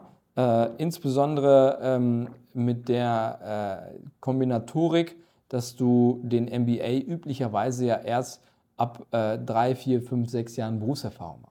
Ne? Wenn du den MBA äh, konsekutiv zu deinem Bachelor machst, völliger Quatsch, würde ich niemals machen, also weil das ist so unnötig, äh, weil der MBA fängt erst dann an Sinn zu machen und, und es spielt äh, dann erst richtig die Musik, wenn du das mit Erfahrung kombinieren kannst. Mhm. Wenn du weißt, okay, ich habe jetzt hier mal drei, vier Jahre gemacht, ich habe mal ein Projekt und, und so weiter, ne? du hast einen, einen gewissen na, Vorbau und dann kommt der MBA rein mit Strategie, Corporate Finance und Culture und Behavior und dies und das und so weiter, M&A und hast du nicht gesehen? Und dann hast du quasi die zwei Jahre des berufsbegleitenden MBAs über jedes Wochenende Aha-Momente. Aha, so war das. Aha, alles klar. Okay, geil. Aha, okay. Aha. Mhm. Wirklich, die ganze Zeit. Das ist ziemlich geil und deswegen macht es erst Sinn, wenn du Berufserfahrung hast. Okay, das heißt, du hast dann wirklich während Porsche diesen MBA gemacht, während du bei Porsche in so einem Bereich auch warst, wo wirklich wahrscheinlich jetzt nicht nur von, von 9 bis 17 Uhr gearbeitet wurde, nehme ich mal an. Also das war äh, tatsächlich ähm, genau die Zeit und äh, du musst dir vorstellen, äh, bei Porsche auf der einen Seite der sehr anspruchsvolle Job, äh, auf der anderen Seite quasi jedes Wochenende Module und Vorlesungen im MBA, auf der anderen Seite haben wir dann quasi unser zweites Kind bekommen. Ja? Ah, okay. Und dann war noch Corona. Also wir leben am Limit, ja, aber äh, trotzdem, äh, also ich würde es äh, nicht missen wollen und, und ähm, äh, äh, das mit der Auszeichnung gemeinsam, mit der, mit der Community, die damit einherging und äh, am Ende, ne, also Ahnung, knapp 50.000 Euro Stipendium, ja, also ja. Ähm, da war für mich klar, also hier Vollgas, bis der Arzt kommt, das Ding, das fahre ich ab. Und, und äh, dann wären es jetzt mal vielleicht äh, ein, zwei äh, ein bisschen härtere Jahre, aber das äh, soll sich dann lohnen und, und das soll äh, dann natürlich auch für die Zukunft was bringen. So. Und mhm. ähm, wie gesagt, in der Zeit an der WHU und das war vielleicht, also abgesehen vom Strategischen und so weiter, was mich dann für meinen Job dann auch sehr gut equipped hat, vielleicht sogar auch der, das Ticket dann in meinen in meinen Job im Generalsekretariat tatsächlich mhm. war, weil ich nun mal mit dem MBA und mit den Themen da auch. Klar, also, die hattest du schon ein bisschen voran, äh, davor angefangen. Ja, ja, genau. Also, also, um genau zu sein, also 2020 mit dem MBA angefangen und dann Anfang 21, knapp bis mhm. äh, drei, vier Jahre okay. später, dann den Job dann angefangen. Mhm. Ähm, aber, und das ist dann der, der, der wesentliche Punkt eigentlich an der WHU, wenn du jetzt mal guckst, so, was, was ist die WHU eigentlich für eine Schule? Dann, dann würde ich den Gegencheck machen und sagen, wen kennst du eigentlich aus der Startup-Welt? Und dann ist äh, äh, sowohl Unternehmen als auch Personen mit sehr hoher Wahrscheinlichkeit irgendwo irgendeine Verbindung mit der BHU. Ja. Das kannst du mal ganz grundsätzlich mal sagen. Ne? Seien es die Samba-Leute, äh, die, die das Berliner Startup-Ökosystem aufgebaut haben oder wer auch immer. Ja? Also irgendwo ist immer WHU. Und, und das ist auch was, was du bei der WHU sowohl, ich bin jetzt kein Undergrad gewesen an der WHU, aber da schon dreimal, aber auch in den Executive Educations, in dem MBA-Programm und so weiter auch mitbekommst. Ja, das mhm. heißt, Tag 1 WHU wird dir quasi mit der Muttermilch äh, eingehämmert. Äh, Startup, VC, Private Equity, äh, CVC und, und äh, was weiß ich alles. Ja? Und, und das saugst du dann in jeder Vorlesung, in jedem Modul, kriegst du das mit. Ne? Mhm. So, und auf alle möglichen Ebenen.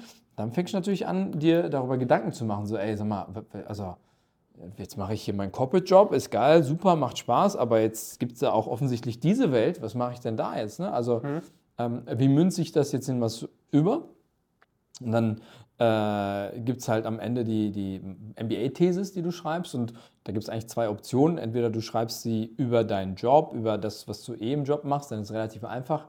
Äh, verschriftlichst du das nochmal mehr oder weniger akademisch und dann, und dann war es das gewesen.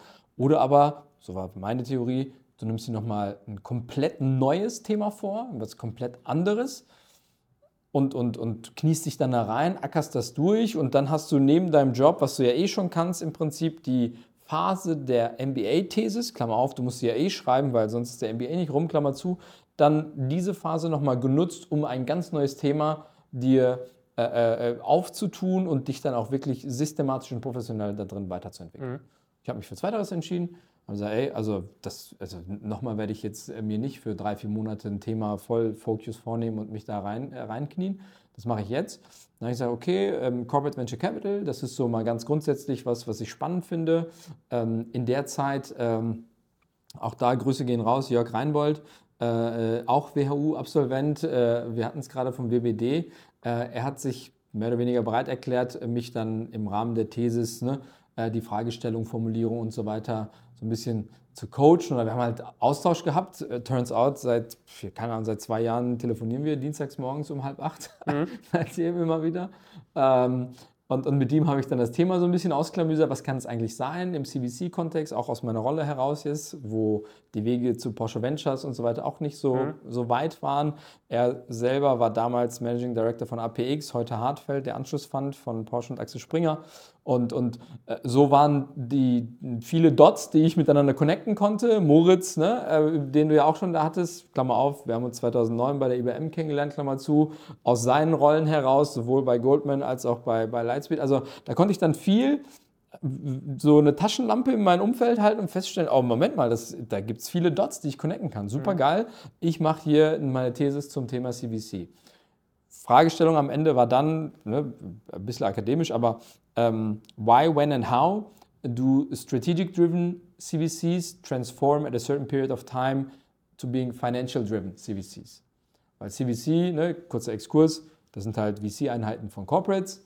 Die haben in der Regel den Job, ähm, so eine Art ähm, Innovationstool zu sein und das dann halt mit Geld, wie ein mhm. VC am Markt.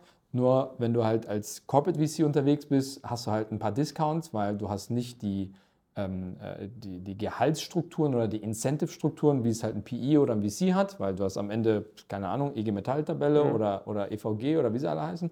Du hast ganz feste Strukturen aus dem Konzern, wo, in dem du bist.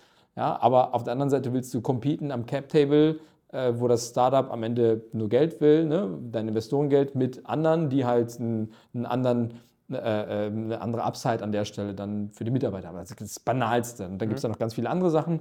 Ich habe mir dann so ein, so ein Grid entwickelt, ne, gibt es verschiedene Fragestellungen, rational, Entscheidungswege, Schnelligkeit und pipapo.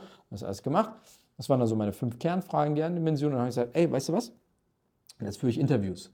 Und mein Prof sagte dann, ja, Gian, so sechs, sieben, acht Interviews ne, für eine MBA-Thesis, du machst sie hier mit einer halben Arschbacke auf der Arbeit nochmal neben, also äh, während deiner Arbeitszeit, also nicht während der Arbeitszeit, während du arbeitest, sondern mhm. während du eh 100% schon arbeitest.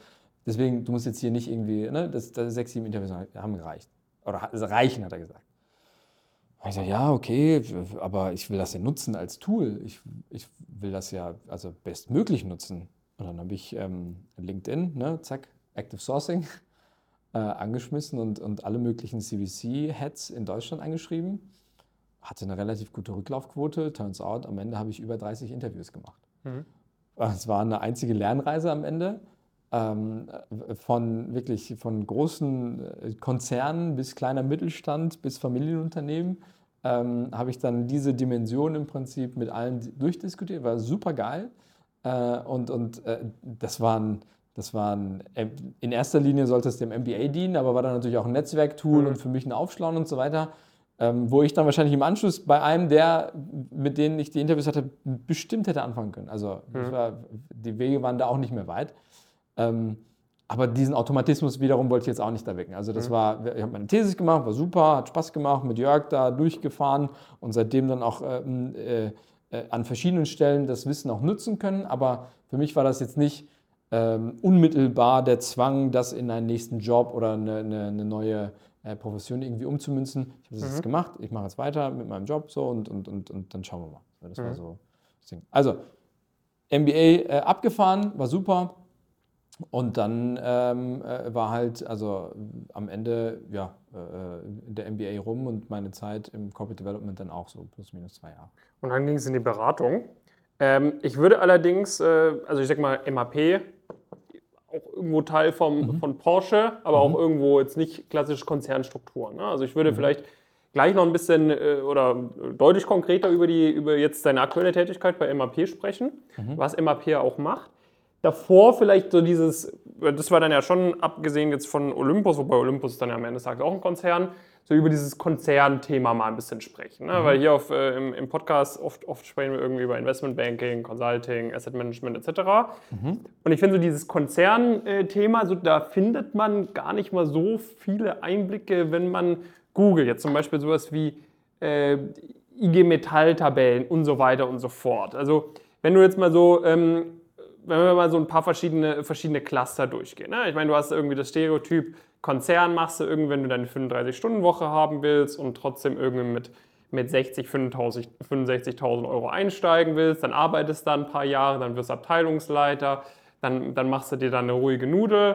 Ähm, hast du das so wahrgenommen? Also vielleicht erster Punkt, äh, wie, wie hast du so dieses Thema Arbeitszeiten wahrgenommen? Mhm. Mhm. Und zweitens, was für Einblicke kannst du uns da geben in das Thema in das Thema Gehaltsstrukturen. Ist das wirklich so, dass, sage ich mal, jeder DAX-Konzern die gleichen Gehälter mehr oder weniger zahlt? Gibt es krasse Unterschiede, ob du jetzt einsteigst von, von, von Trainee zu, zu vielleicht Inhouse-Beratung, zu Corporate Development? Würdest du sagen, okay, wenn du Konzernkarriere machen möchtest, rückblickend wäre ich vielleicht zuerst in die Beratung gegangen. Ist es sinnvoller, mhm. im Konzern einzusteigen? Kannst du mal vielleicht noch ein bisschen darüber, darüber sprechen? Mhm. Also mal angefangen, Arbeitszeiten. Wie war das bei dir?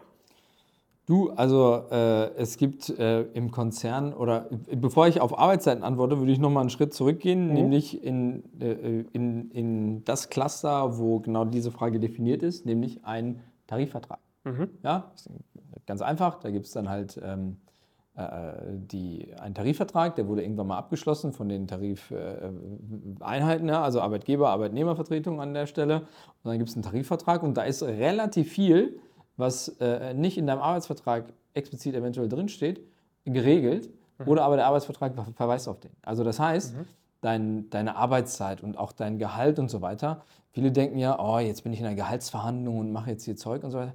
Also aus meiner Sicht, gerade wenn du frisch einsteigst in Konzern, da gibt es da gibt's nichts zu verhandeln. Ja? Die haben halt ihre äh, Klasse, ne? in dem Tarifvertrag gibt es auch eine Tariftabelle.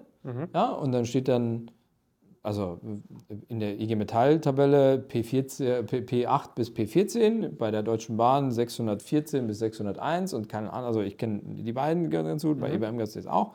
Ja, gibt es Tarifstufen. An diese Stufen sind dann Anforderungen wie, also je nachdem, ich kenne sie nicht im Detail, ich kann es nur ganz allgemein beschreiben, ne? Berufserfahrung, Studien und, und, und pipapo äh, geknüpft.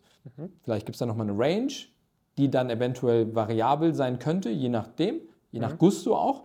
Äh, Und dann ist relativ früh wahrscheinlich schon klar, in welcher Tarifstufe du bist, XY. Und dann kann man vielleicht, wenn man viel Gusto dann nochmal hat, hat, dann nochmal ein bisschen nach links, ein bisschen nach rechts, aber ganz großartig und dann auch andere Stufen und so weiter.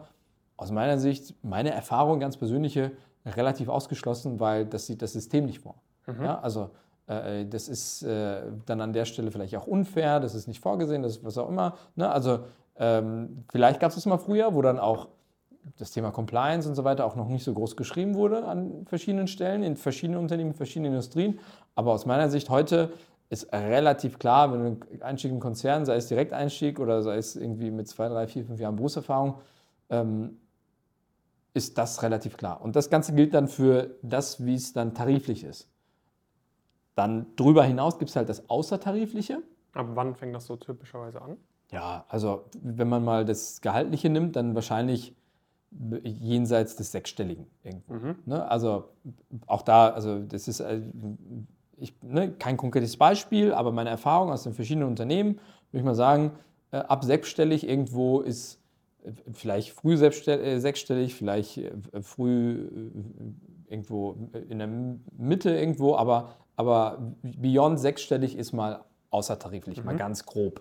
Ja, und, und dann ist dann unmittelbar die, der Tarifvertrag dann eventuell nicht mehr äh, das Dokument, sondern gibt es dann vielleicht Dinge, die dann daran angeknüpft sind, relativ ähnlich sind, aber ein paar Aufweichungen drin sind. Ne? Im Tarifvertrag steht dann, du hast eine 35 Stunden, 37 Stunden, 40 Stunden Woche. Ja, und das ist dann das, worauf du dich im Prinzip beziehen kannst und dann auch deine, äh, ne, du buchst dann deine Zeiten und so weiter. Das ist dann die Grundlage. Und dann hast du vielleicht ähm, äh, ein bisschen obendrauf im Gehalt. Ja, dann bist du nicht bei, keine Ahnung, äh, 90, sondern 110. Ähm, ist dann vielleicht an der Stelle, sagst du, geil, ey, ich bin jetzt übertariflich, aber dann hast du dafür dann nicht mehr deine 40-Stunden-Woche und jede Stunde darüber hinaus schreibst du auf und kannst ab, abfeiern und sonst irgendwas, sondern dann ist äh, das dann damit quasi abgegolten. Na, Also das hat Ups und Downs und da muss man sich für sich selber auch diese Entscheidung treffen. Also will ich wirklich außertariflich sein, weil dann habe ich andere Verantwortung, andere Rechten, andere Pflichten. Oder bleibe ich lieber im Tariflichen, alles Bene. Ne? Also ich bin hier dann auch nochmal in einem anderen geschützteren Rahmen wahrscheinlich. Ja? Also das sind dann so Fragestellungen, die damit dann, dann einhergehen, die, glaube ich, so im Private Equity, in der Beratung und so auch, also habe ich noch nie gesehen. Also das ist da äh, wahrscheinlich nicht so verbreitet.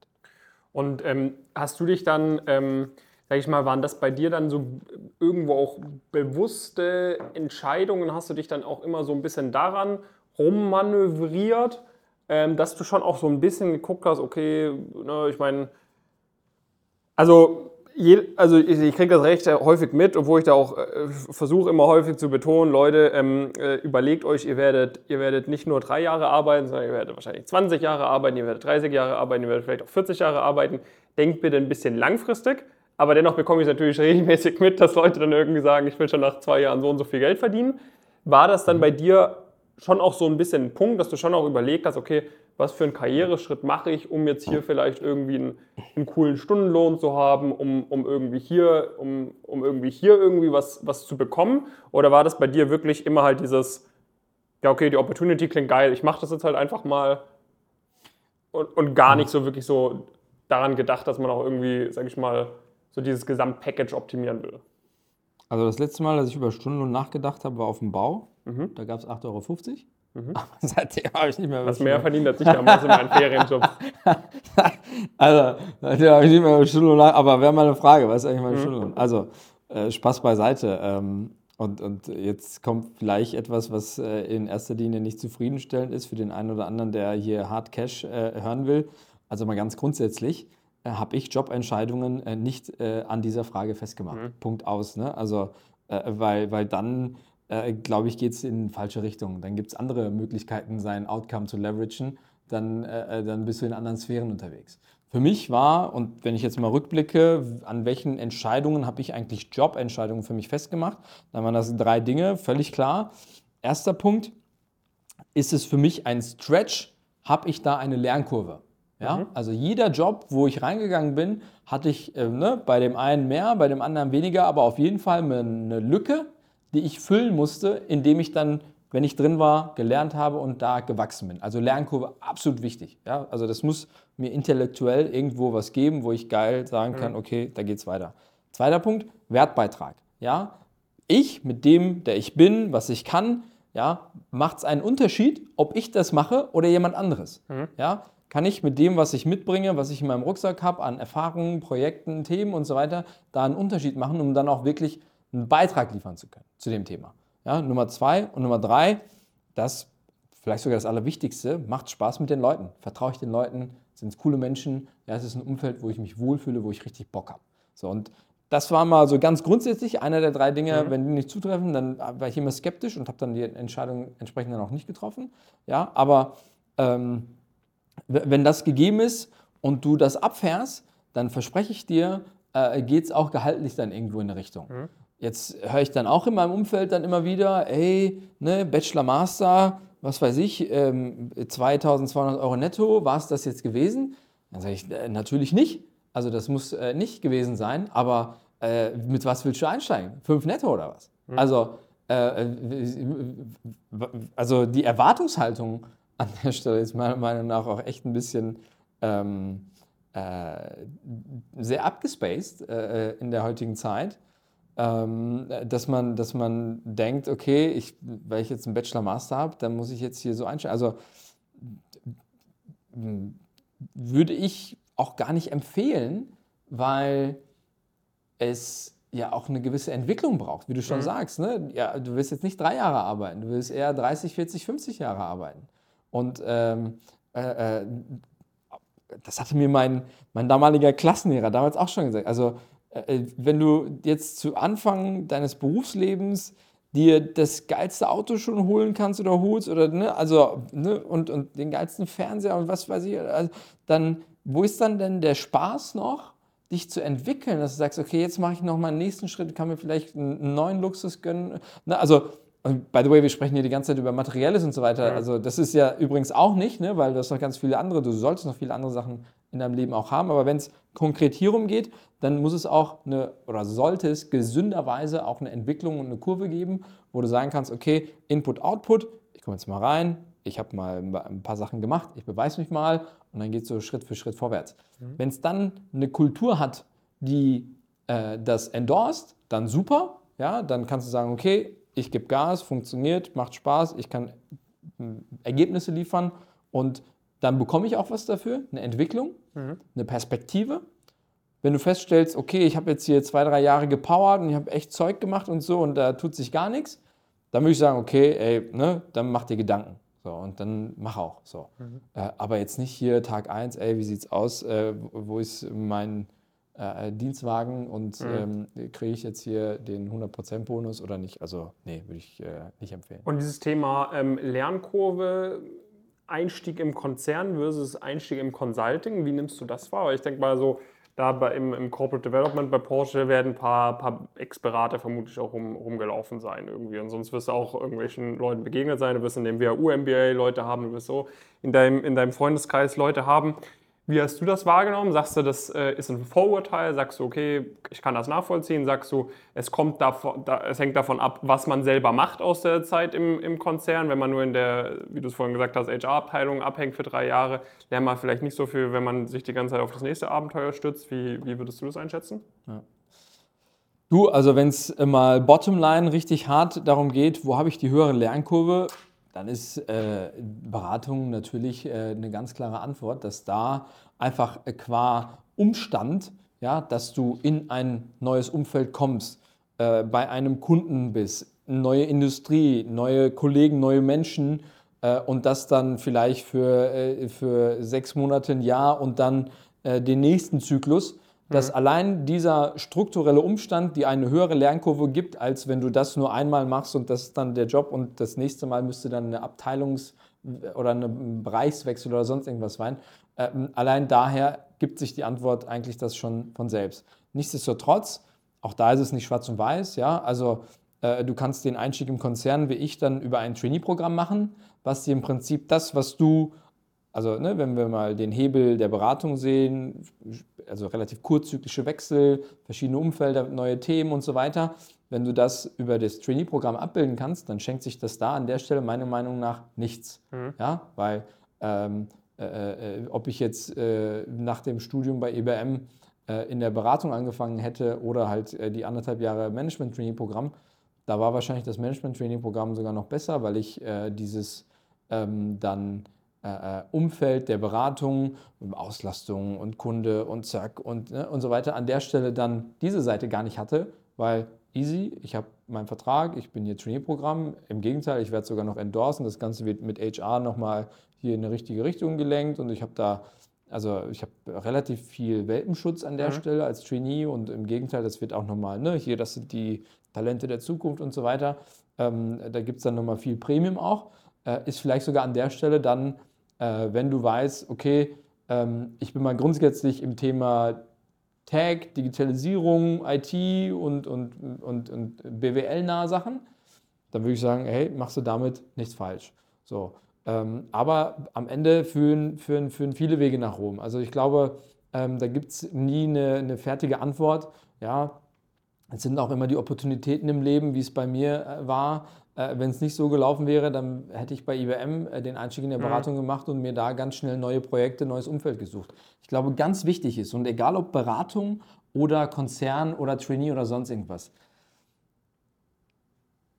die Leute glauben, dass wenn sie sich irgendwo hinsetzen oder dann halt ihren Job machen, geradeaus laufen können und ihren Namen buchstabieren können, was auch immer, wenn sie so die Grundanforderungen erfüllen und den Job machen, dass es dann so Automatismen gibt und irgendeiner dann zu einem bestimmten Zeitpunkt kommt, ne, und, kommt und sagt, herzlichen Glückwunsch, ne, du hast jetzt ein Jahr deinen Job gut gemacht, herzlichen Glückwunsch, jetzt hast du einen neuen Job, das ist die neue Abteilung, das ist äh, das neue Thema und hier ist dein Dienstwagen und hast du noch sonst was Wünsche. Mhm.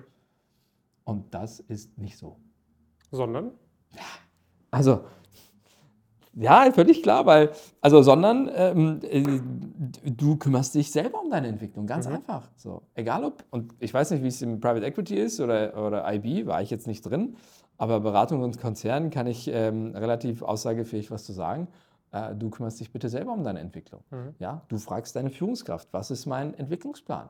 Du fragst deine Führungskraft, äh, wie es aus? Was hast du vor mit mir in den nächsten ein, zwei, drei Jahren? Hm. Was muss ich tun, um weiterzukommen? Was muss ich wann tun? Welche Checkpoints machen wir? Sprechen wir alle drei Monate oder alle sechs Monate? Und was ist, wenn deine Führungskraft eigentlich gar nicht will, dass du dich weiterentwickelst, weil sie dich unter sich haben will im, im Team? Also in erster Linie ist Hast es du sowas auch? Natürlich hast du sowas auch. Also, mhm. Und gerade wenn du jemand bist, der dann auch Zeug wegschafft, dann ist es vielleicht sogar von unprofessionellen Führungskräften an der Stelle ähm, das Interesse viel größer, dass du gar nicht wegziehst, sondern mhm. da bleibst. Aber das ist ein Führungsverständnis, was glücklicherweise immer mehr im Aussterben ist, äh, weil am Ende äh, wird niemand, der irgendwie im Job da anfängt, dann auch am Ende dort in Rente gehen. Mhm. Ja, also da, von dem Gedanken kann man sich mal sowieso befreien. Und äh, wenn eine, eine, Gen Z oder Gen Y und wie sie alle heißen, äh, mal zwei, drei, vier, fünf Jahre bei dir im Umfeld mit Entwicklungen und so weiter halten kannst, dann ist, glaube ich, äh, Jackpot. Ja? Also mhm. ähm, viel länger, aus meiner Sicht, sehr unwahrscheinlich. Schau mich an. Ja? Mhm. So, und deswegen ähm, ist, glaube ich, der Ansatz ohnehin falsch. Äh, wenn du dann nun mal an so eine Führungskraft äh, gelandet oder gekommen bist, dann hat es nochmal einen anderen Track, dann Mhm. diskutieren wir andere Sachen. Aber nehmen wir mal an, du hast eine Führungskraft, die ist irgendwie äh, ganz hellwach im Kopf und, und sieht auch die Themen und so weiter, dann, ähm, dann ist sie vielleicht immer noch nicht, äh, ne? also mein oberstes Interesse als Führungskraft ist ja nicht, meine Leute sind da und wie sehe ich jetzt zu, dass ich die hier wegentwickle, damit die sich weiter, also Natürlich auch irgendwo, weil ich habe eine Verantwortung meinen Mitarbeitern gegenüber, dass sie sich entwickeln, dass sie Spaß haben, dass sie weiterkommen und dass sie coole Sachen machen und so weiter und eventually dann irgendwann auch woanders arbeiten, ne? im besten Fall in einem anderen Team, in meinem Unternehmen, in, im für mich bzw. für das Unternehmen schlechtesten Fall außerhalb des Unternehmens, aber auch da bin ich dann nicht böse oder sonst irgendwas, sondern das ist der Lauf der Dinge, ja. Äh, aber dann kümmere ich mich darum, ganz aktiv, äh, wenn ich dann weiß, okay, ein, zwei, drei, vier, fünf Jahre. Wir machen Lernpläne, wir machen, wir machen Entwicklungspläne, wir, machen, äh, wir sehen gemeinsam zu, dass wir, dass wir vorwärts kommen. So, und ähm, wenn dann die Führungskraft, HR, das Unternehmen nicht auf dich zukommen, das Ganze dann mit dir macht, meine Erfahrung ist, das passiert in den seltensten Fällen, ja, äh, dann ist das in allererster Linie erstmal deine Verantwortung. Ja? Und da ist dann auch gleich, ob du im Investmentbanking, Consulting oder im Konzern oder sonst wo bist, in erster Linie für deine Entwicklung bist du verantwortlich, niemand sonst. Ja? So. Und, und ich spreche mit Leuten und die sagen, wir haben das geilste Projekt der Welt gemacht, äh, haben eine Stakeholder-Analyse, haben dies und das und Kommunikation und Projektplan, äh, also bis der Arzt kommt und dann äh, sagst du, und das auf dich zugeschnitten und dann sind die blank. Mhm. Das ist halt ziemlich bedauerlich, weil in erster Linie musst du das Ganze erstmal für dich machen, um dich selber zu verorten. Wer bin ich eigentlich? Ne? SWOT-Analyse und alles, was damit einhergeht. Wer bin ich? Was kann ich? Wo will ich hin? Und so weiter. Um dann damit dir selber erstmal Gedanken gemacht zu haben. Ja? Wo kann ich mich entwickeln bei mir im Unternehmen, im Team? Welche zusätzlichen Aufgaben kann ich übernehmen? Wo kann ich mich entwickeln in verschiedenen Abteilungen oder, oder Teams, im, in Nachbarabteilungen? Im Unternehmen, andere Bereiche und so weiter. Machst du mal so ein paar Circles, ne, immer ein bisschen raus. Und dann gehst du irgendwann mal zu deinem Chef und sagst, hey, wie sieht es eigentlich aus? Wollen wir mal so eine Art Entwicklungsgespräch machen? Mhm. Und dann sagt er, oh, Entwicklungsgespräch, hey, was hast denn du vor? Und so. Dann sagst du, hey, also, ne, ich will einfach nur mal so, ein- so einen Checkpoint, einen Boxenstopp. Vielleicht machen wir das mal einmal im, ne, alle halbe Jahr, spätestens einmal im Jahr, aber alles halbe Jahr, vielleicht vor dem Sommer, vor Weihnachten. Ne? Das, so, das mache ich gerne, sowohl mit meinen Leuten als auch mit meinem Chef. Dann sage ich, hey, lass uns mal da eine Stunde oder zwei uns mal nehmen, einmal rauszoomen, wie war es gewesen, wohin geht die Reise. Mhm. Und da geht es dann nicht darum, was mache ich als nächstes oder, ne, oder, oder was macht meine Mitarbeiter als nächstes, sondern einfach nur einmal rauszoomen, Feedback-Session in beide Richtungen, Mhm. wie ist es gelaufen und so weiter. Und da kann man dann so ganz grob mal abtasten. So. Mhm. Und auch da, ne, du fängst jetzt nicht an als Fresh Graduate und dann sagst am zweiten Tag, ey, wann machen wir jetzt mal ein Entwicklungsgespräch, äh, weil ich will mal wissen, wohin es geht. Ne? Also würde ich nicht empfehlen. Das kannst du vielleicht im Einstellungsgespräch oder in der, in der Phase des Einstellungsgesprächs, kannst du vielleicht die Frage aufschmeißen, ähm, welche Entwicklungsmöglichkeiten oder Potenziale sich mit der Rolle ergeben könnten. Mhm. Einmal ganz grob. Ja, und dann heißt es, okay, damit könntest du das machen und das machen und so. Dann ist die Frage, Frage auch fair, dass wenn man über den Job spricht, über den nächsten Schritt, quasi auch über den übernächsten Schritt, zumindest mal gedanklich gesprochen hat. Ne, Klammer auf, es gibt ja das Bild der Karriereleiter. Mhm. Wenn du eine Leiter an diese Wand lehnst, dann ist relativ klar, wenn du hier anfängst, dass du da oben rauskommst, weil die Leiter ist dann nun mal so. Ja. Deswegen ist diese Frage fair, Klammer zu. Ja? Ähm, aber wie gesagt, nicht an Tag 1, sondern an Tag 1, da ballerst du erstmal durch und das machst du mal ein paar Wochen und irgendwann sagst du, wenn du frisch angefangen hast, wenn wir jetzt an dem Beispiel uns mal entlanghangeln, können wir mal ein Entwicklungsgespräch aufplanen. Machst du auf in zwei Monaten, dann bereitest du dich vor, dann kommst du mit deiner Stakeholder und so was kannst und so weiter. Und dann äh, mal ganz grob. Und, und, und ähm, kannst du pushy sein, wie du willst, äh, und dir selber dann vorher ein bisschen empathisch mal überlegen, wie kommt sowas an, ja, und, und, und zu welchem Zeitpunkt du auch was aufbringst. Ne? Wenn gerade dein Projekt am Abrauchen ist, dann ist es wahrscheinlich nicht so geil. Ja, Ja, wenn es gut läuft, why not? So, aber mal ganz grundsätzlich, habe ich ganz weit ausgeholt, ganz grundsätzlich, und jetzt schlagen wir den Bogen zu, am Ende bist du verantwortlich für deine Entwicklung, musst du mit sowas kommen, um dann das erstmal zu signalisieren, offen zu besprechen um dann at a certain period of time das Ding dann auch vielleicht zu ziehen und zu sagen, also jetzt will ich nicht einfach nur mal, ne, was könnte, was, was wollte, was sollte und so weiter, sondern was muss ich tun, um weiterzukommen? Mhm. Eventually ist es diese Frage ganz bottom line, zu sagen, was muss, sag mir, was ich tun muss. Mhm. Bitte. Ja? ja, und dann hast du, dann, dann weißt du ja auch, ne, okay, wenn ich jetzt das und das mache und es kommt kein Lob, es kommt keine äh, Empfehlung oder was auch immer, kann man ja sagen, okay, was ist, was ist jetzt los? Also, so, wenn, man, wenn man konkret weiß, dann irgendwie, in welche Richtung man sich auch entwickeln muss, um, um irgendwie dann auch, äh, sag ich mal, der, der Person über einem vielleicht auch hier zu helfen, um, um sich so zu entwickeln, wie sie einen gerne sehen würde. Ja, ja. Also, ähm, ich sag mal, das Problem, mhm. ich sag mal so, im, im, äh, irgendwie jetzt im, im, im Investmentbank, in der Strategieberatung, in den, in den niedrigeren Hierarchiestufen, ist es dann typischerweise schon so, dass du schon eine, eine klare, einen klaren Karriereplan irgendwie hast für die ersten Jahre. Ne? Also dann bist du irgendwie zwei Jahre da oder drei Jahre in der Position und dann kommt eben die und die Beförderung, wenn du halt jetzt nicht out of line kommst, wenn du deinen Job gut machst, wenn du immer irgendwie äh, zu den Top 20, 25, 30 Prozent gehörst, bis zu so einem gewissen Niveau kannst du damit rechnen, dass du halt diese Beförderung bekommst. Und ich glaube, oder zumindest meine Wahrnehmung ist es, dass es halt im Konzern äh, dann oft mal so gedacht wird. Ähm, oder wie ich mir das jetzt auch grundsätzlich vorstelle, dass du halt im Konzern dann bist. Ne? Du hast dann so, eine, so, eine, so ein Organigramm.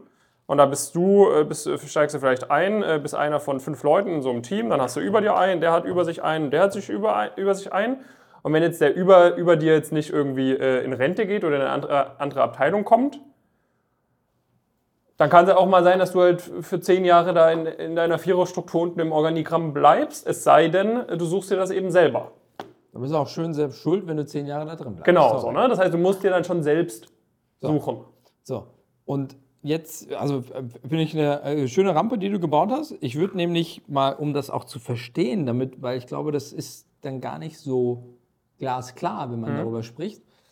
Im IB, im Consulting, im mal vielleicht ganz auch allgemein Sales, mhm. ja, bist du als Mitarbeiter in erster Linie ein Profit Center. Genau, ja. Ja? ja. Weil du ich stelle Dienstleistung sozusagen. Ich, ich, ne? ich stelle den David ein und der David, der wird dann zum Kunden verkauft oder der macht dann halt äh, Zeug mit dem Kapital vom Kunden mhm. oder was auch immer. Aber David ist direkt an der Wertschöpfung des Unternehmens beteiligt zahlt durch seine Leistung in erster Linie erstmal sein eigenes Gehalt, ne? weil ich kriege ja, weil ich David da rein verkaufe, bekomme ich dann erstmal einen Tagessatz. In der Regel übersteigt das um einiges, Hoffentlich, ne? Hoffentlich, sonst. was der David mich am Tag kostet, weil ja. ich habe ja noch ein paar andere Fixkosten, die ich decken muss. Ja? Und, und, und damit bin ich erstmal super entspannt. Ja. So, David ist da und macht einen geilen Job. Er steigt ein als Junior Consultant. Da verkaufe ich ihn für Summe X. Nach sechs Monaten sage ich, David, herzlichen Glückwunsch, du bist jetzt Consultant und dann verkaufe ich ihn für eine Summe Y. Ja, ob, wie gesagt, Beratung, IB, Bums, Banane, das ist so das Ding. Und deswegen ist auch die Entwicklungsmöglichkeit des Consultant Davids dann völlig äh, äh, äh, nicht disjunkt vom Unternehmen, sondern unmittelbar an seine eigene Performance geknüpft, weil wenn ich ihn weiterentwickle, super, ich kriege ja dann mehr Geld von ihm. Ne? Also, also, das, das Ding, ja. No-Brainer. Ja? So, das ist das. Jetzt bin ich nicht in der Beratung, sondern im Konzern. Und gleich welcher Konzern. Ob Autobauer, ob Logistiker, ob IT-Konzern, whatever. In den allerseltensten Fällen bist du unmittelbar an der Wertschöpfung beteiligt. Mhm. Direkt. Als ITler im IT-Bereich, ne, also wenn ich jetzt die meine Wertschöpf meinen Wertschöpfungsbeitrag aufzeigen müsste, würde ich natürlich, ne, ich war in der Infrastruktur-IT, die das gemacht hat, die das gemacht hat, die dazu geführt hat, dass das, dass das Band, dass das Band ja. läuft und dass dann am Ende die Fahrzeuge vom Band laufen, mhm. zum Beispiel. Oder ich war in der IT, die die äh, Budgets gesteuert hat, die ähm, die, äh, äh, die Züge irgendwie dann äh, finanzieren und, und, dann die Trassen da gekauft haben und dann am Ende der Zug fährt und der, und der Kunde dann mit dem Zug hm, ja. Verstehst du? Also sehr über ein paar Schritte hinweg. Die, die, mein, mein Wert, also ich will um Gottes Willen nicht den Wertbeitrag in Frage stellen. Also das ist nun mal so ein großes Konzert an, an der Stelle, dass es gar nicht anders geht. Ja? Mhm. Und mit Sicherheit gibt es auch Und natürlich gibt es sie, zum Beispiel in der Produktion, zum Beispiel die Lokführer, zum Beispiel ne, die Lokrang. Also dann gibt es diese, diese Jobs, die unmittelbar an der Wertschöpfung verknüpft, an die, äh, verknüpft sind, beteiligt sind. Ja? Aber viele, viele darüber hinaus sind es dann halt nicht. Ja? Und, und, äh, und das muss man erstmal anerkennen. Ne? Also es gibt diesen Zustand. Beratung da, so und Konzern möglicherweise, wenn du HR, Controlling, Vertrieb, IT, was auch immer, ja, bist du wahrscheinlich weiter weg von der Wertschöpfung, von wo, de, wo unmittelbar die Musik spielt, als äh, wenn du dran bist. So. Und jetzt, davon losgehend, ist ja deine Weiterentwicklung nicht unmittelbar oder andersrum, deine Performance bringt nicht unbedingt mehr hinten raus vom Unternehmen, mhm. von, dem, von der Kern-KPI des Unternehmens, äh, als wie im Consulting. Consulting, David macht einen geilen Job, der Kunde sagt, ich will den David mehr, David wird befördert, Kunde zahlt mehr für David, äh, David hat seine Beförderung quasi selbst bezahlt, indem er denkt. David macht im Konzern einen geilen Job, David äh, brockt jedes Projekt weg und so weiter. Am Ende äh, fahren genauso viele Züge, werden genauso viele Einheiten produziert äh, oder whatever. Verstehst du? Und das bringt meiner Meinung nach den größten Unterschied in Karriereentwicklungen zwischen Unternehmen wie Beratung und, und Konzernen. Und wie gesagt, ich will das unbedingt betonen, gleich welcher Konzern. Mhm. Das ist jetzt sehr pauschal und spitz, aber um das mal auseinanderhalten zu können, ob das jetzt Logistik, Automobil, Maschinenbau oder was auch immer, das ist mal so die Struktur. So, und wenn du jetzt in diesem Umfeld bist, dann ist es ganz wichtig, dass du als Mitarbeiter, gerade als junger Mitarbeiter, dir darüber im Klaren bist, dass du keinen Automatismus erwarten kannst. Ich habe jetzt einen geilen Job gemacht, ein, zwei, drei, vier Jahre. Wo ist denn jetzt hier der, der, der, nächste Job? Wo ist denn jetzt die Weiterentwicklung? Weil das in dem System quasi, sofern dich keiner an die Hand nimmt oder irgendwie dir da das aufmacht und das proaktiv macht oder irgendwo ein Talentmanagement hängt und das dann auf mhm. dem Schirm und so weiter, das ist da nicht unüber miteinander verknüpft, wie wenn ich jetzt von Consultant zu Senior Consultant zu Manager werde mhm. und in der Beratung dann das seinem Job habe. Jetzt bist du ja heute bei, bei MAP, ja. bist Head of uh, Corporate Development and Strategy. Ja. Vielleicht kannst du einmal umreißen, ähm, ähm, was macht äh, MAP und was ist da jetzt deine aktuelle Rolle? Warum bist du auch den Schritt gegangen? Mhm. Also wenn ich es meinen Eltern, Freunden oder sonst wie erkläre, dann mache ich das immer so. Ich sage, ähm, MHP mal ganz grundsätzlich ist eine Management- und IT-Beratung. Mhm. Ja, äh, bisschen über 4.500 Mitarbeiterinnen und Mitarbeiter, über 700 Millionen Umsatz, mal ganz grob. Ähm, und äh, ist stark in der Beratung in Automotive, in Manufacturing, Transportation, Logistics äh, und sag mal, im großen Mittelstand in Deutschland. Ne? Also das mal so ganz, ganz, ganz grob mhm. MHP als, als Beratungsunternehmen. Äh, dann sage ich immer, MHP ist anders als viele andere Tochtergesellschaften, oder andersrum, MHP ist eine Tochtergesellschaft der Porsche AG, das muss man dazu mhm. sagen, eine relativ große Tochtergesellschaft der Porsche AG. Und anders als wahrscheinlich viele andere Tochtergesellschaften der Porsche AG, nicht von Porsche selber gegründet, sondern irgendwann von Porsche eingekauft worden. Mhm. MHP wurde gegründet von Lutz Mieschke und Ralf Hofmann. Mhm. Und äh, die beiden haben Anfang der 90er Jahre als SAP-Berater irgendwie ihr Berufsleben gestartet, mhm. waren selber angestellt. Ralf, mein heutiger Chef, war bei Accenture unter anderem. Ja, äh, und hat sich dann irgendwann gedacht, hey, das kriege ich auch selber hin, ich mache jetzt meine eigene Beratung. Haben sich zusammengetan mit Lutz Mischke, haben Mischke, Hofmann und Partner mhm. gegründet. So. Und dann äh, ist, wie das so seinen Lauf genommen hat, äh, ist irgendwann Porsche als Anteilseigner mit eingestiegen mit 51 Prozent. Und seitdem äh, ist MHP mit, dann mit dem Subtitle A Porsche Company. Aber ihr beratet jetzt nicht nur Porsche oder sonst was? Ne? Nein, nein, nein, um Gottes Willen. Also Porsche ist natürlich ein großer Kunde, mhm. insbesondere im Themenfeld äh, Digi Digital, Tech und so weiter. Aber ganz viele andere mhm. OEMs und wie gesagt Manufacturing, Transportation, Logistics gehören auch zu unseren Kunden. Und äh, äh, wie gesagt, wir machen äh, ein bisschen über 700 Millionen Umsatz. Äh, und und das ist mal so der, der Grundaufriss. Ne? 27 ja. Jahre das Unternehmen ist hierhin mitgefahren. Und ganz besonders ist eigentlich, dass ähm, anders auch als viele andere Tochtergesellschaften, wie gesagt, dass ähm, MHP nicht zu 100% Porsche gehört, Mhm. sondern äh, zu 82% und 18% immer noch dem Gründer. Okay, also Ja. am Anfang hatten sie sich 50% gekauft und jetzt 82%. Genau, und das hat sich über Mhm. die Zeit dann, dann ist Mhm. der eine Gründer irgendwann raus und so weiter. Also aktueller Stand ist noch 1882. Mhm. So ein paar Nachkommastellen, aber mal ganz grob. Äh, Das ändert sich jetzt zum 1.1. Dann Mhm. ist 100% Porsche. Mhm. Äh, Und, und äh, das in erster Linie Fokus, Investitionen, Wachstum, MHP-Strategie 2030. Mhm. Und, und da bin ich jetzt seit einem Jahr verantwortlich für die Unternehmensentwicklung und Strategie. Das heißt, du fährst jetzt nicht zum Kunde, du bist jetzt kein Consulting-Partner, sondern du machst äh, quasi die interne Entwicklung von dieser Beratung. Genau, Mhm, genau, okay. genau, so kann man das sagen. Ähm, ich bin verantwortlich für die Strategie von MAP, also Mhm. wohin geht es mit MAP? Also einmal ganz platte Frage, wie, wie sieht es aus in 2030? Mhm. Wer wollen wir sein? Wo wollen wir hin? Und wie kommen wir dahin? Ja? Ähm, Und, und äh, das war eine der Kernfragen eigentlich. Also machst du jetzt gerade quasi Konzern in der Beratung sozusagen. kann man, Kann man immer ganz, man äh, ganz sagen, ja. gesagt. Das ist für mich sozusagen. natürlich ähm, was sehr Besonderes, weil, also ich hatte jetzt den Beratungskontext von der IBM natürlich so ein bisschen Mhm. im dualen Studium.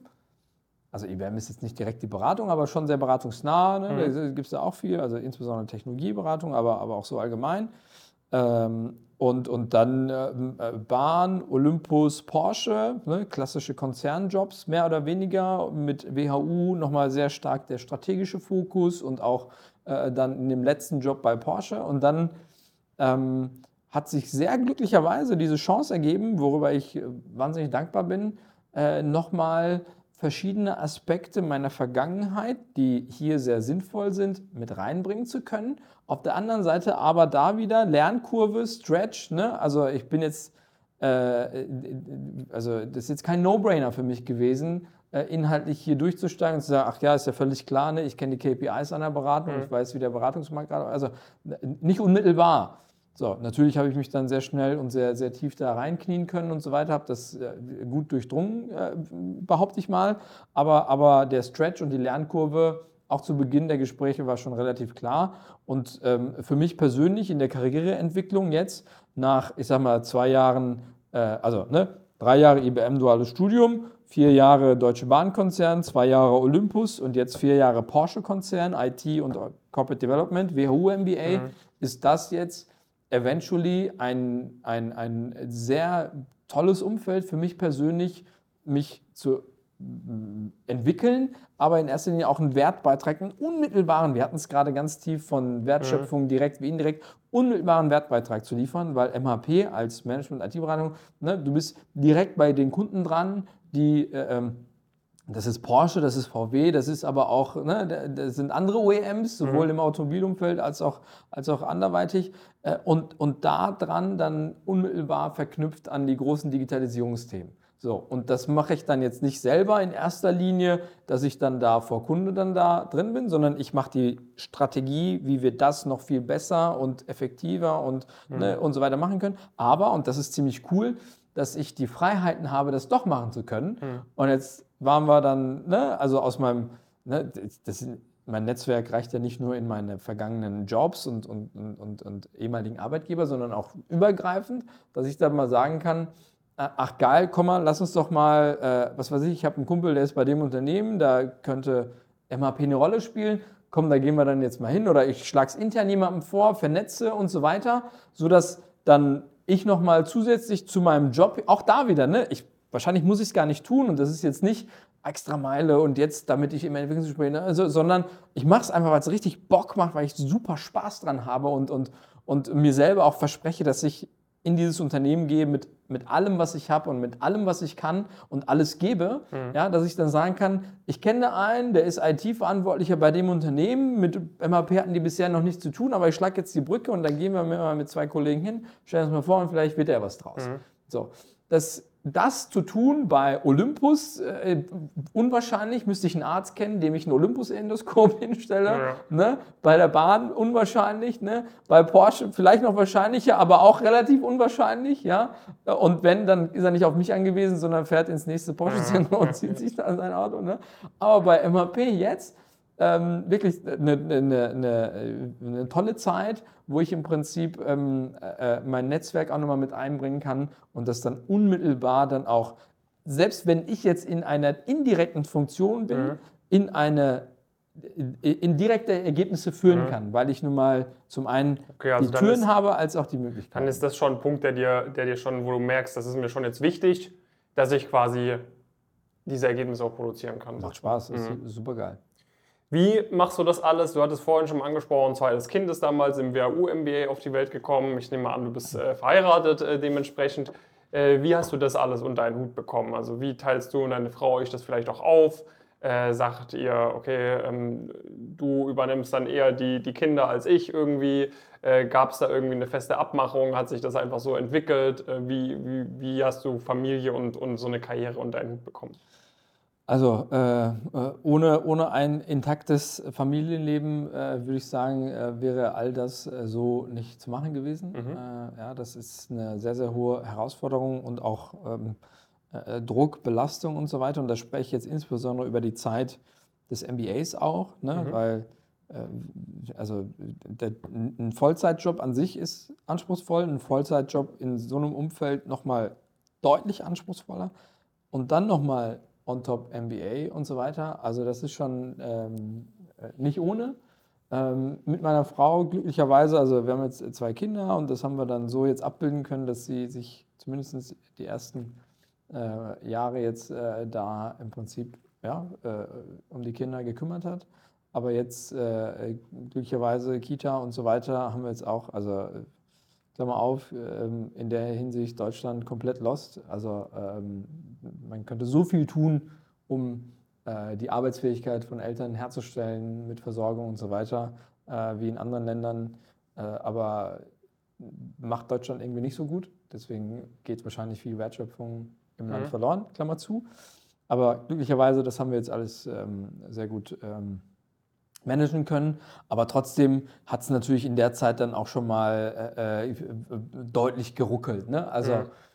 eine Anekdote und die, also wirklich, das, äh, wir saßen zu Hause. Ich habe in der MBA-Zeit eigentlich auch absurd, ne? Also ich habe im Wohnzimmer meine ganzen Paper und so geschrieben. Also mhm. Ne, Kinder spielen da, Action zu Hause und, und, und ich habe halt Kopfhörer auf oder vielleicht auch ohne Kopfhörer, Laptop auf und, äh, und da dann mein MBA-Zeug gemacht abends, am Wochenende, wenn ich dann am Wochenende da war, ansonsten war ich an der Uni.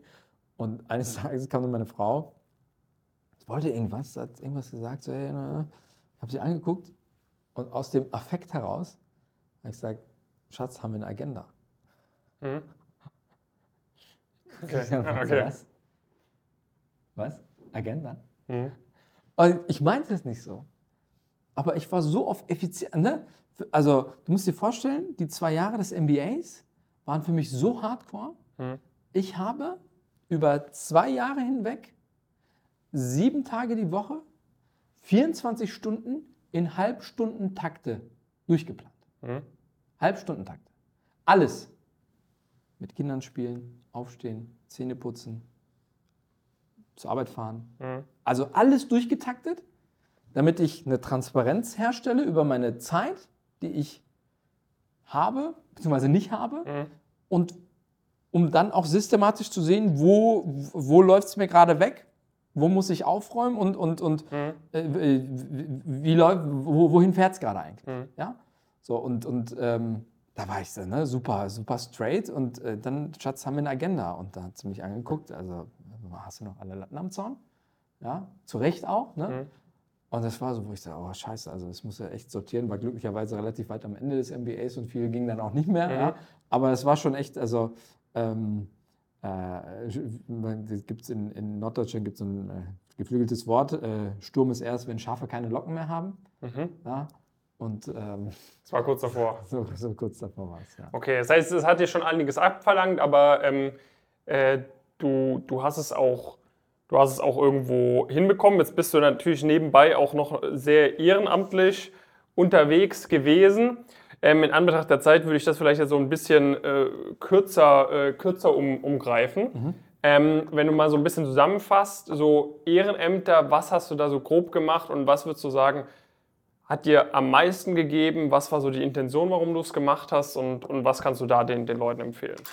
Also äh, in a nutshell, ich habe im MBA habe ich dann alle Ehrenämter natürlich äh, erstmal ad acta gelegt, das habe ich mhm. dann nicht mehr gemacht, aber sag mal so grundsätzlich in meinen 20ern habe ich schon jeden Quatsch mitgenommen, der da irgendwie äh, äh, bei drei nicht auf dem Baum war. Ja? Mhm. Also mal ganz, ganz platt gesagt. Was heißt das?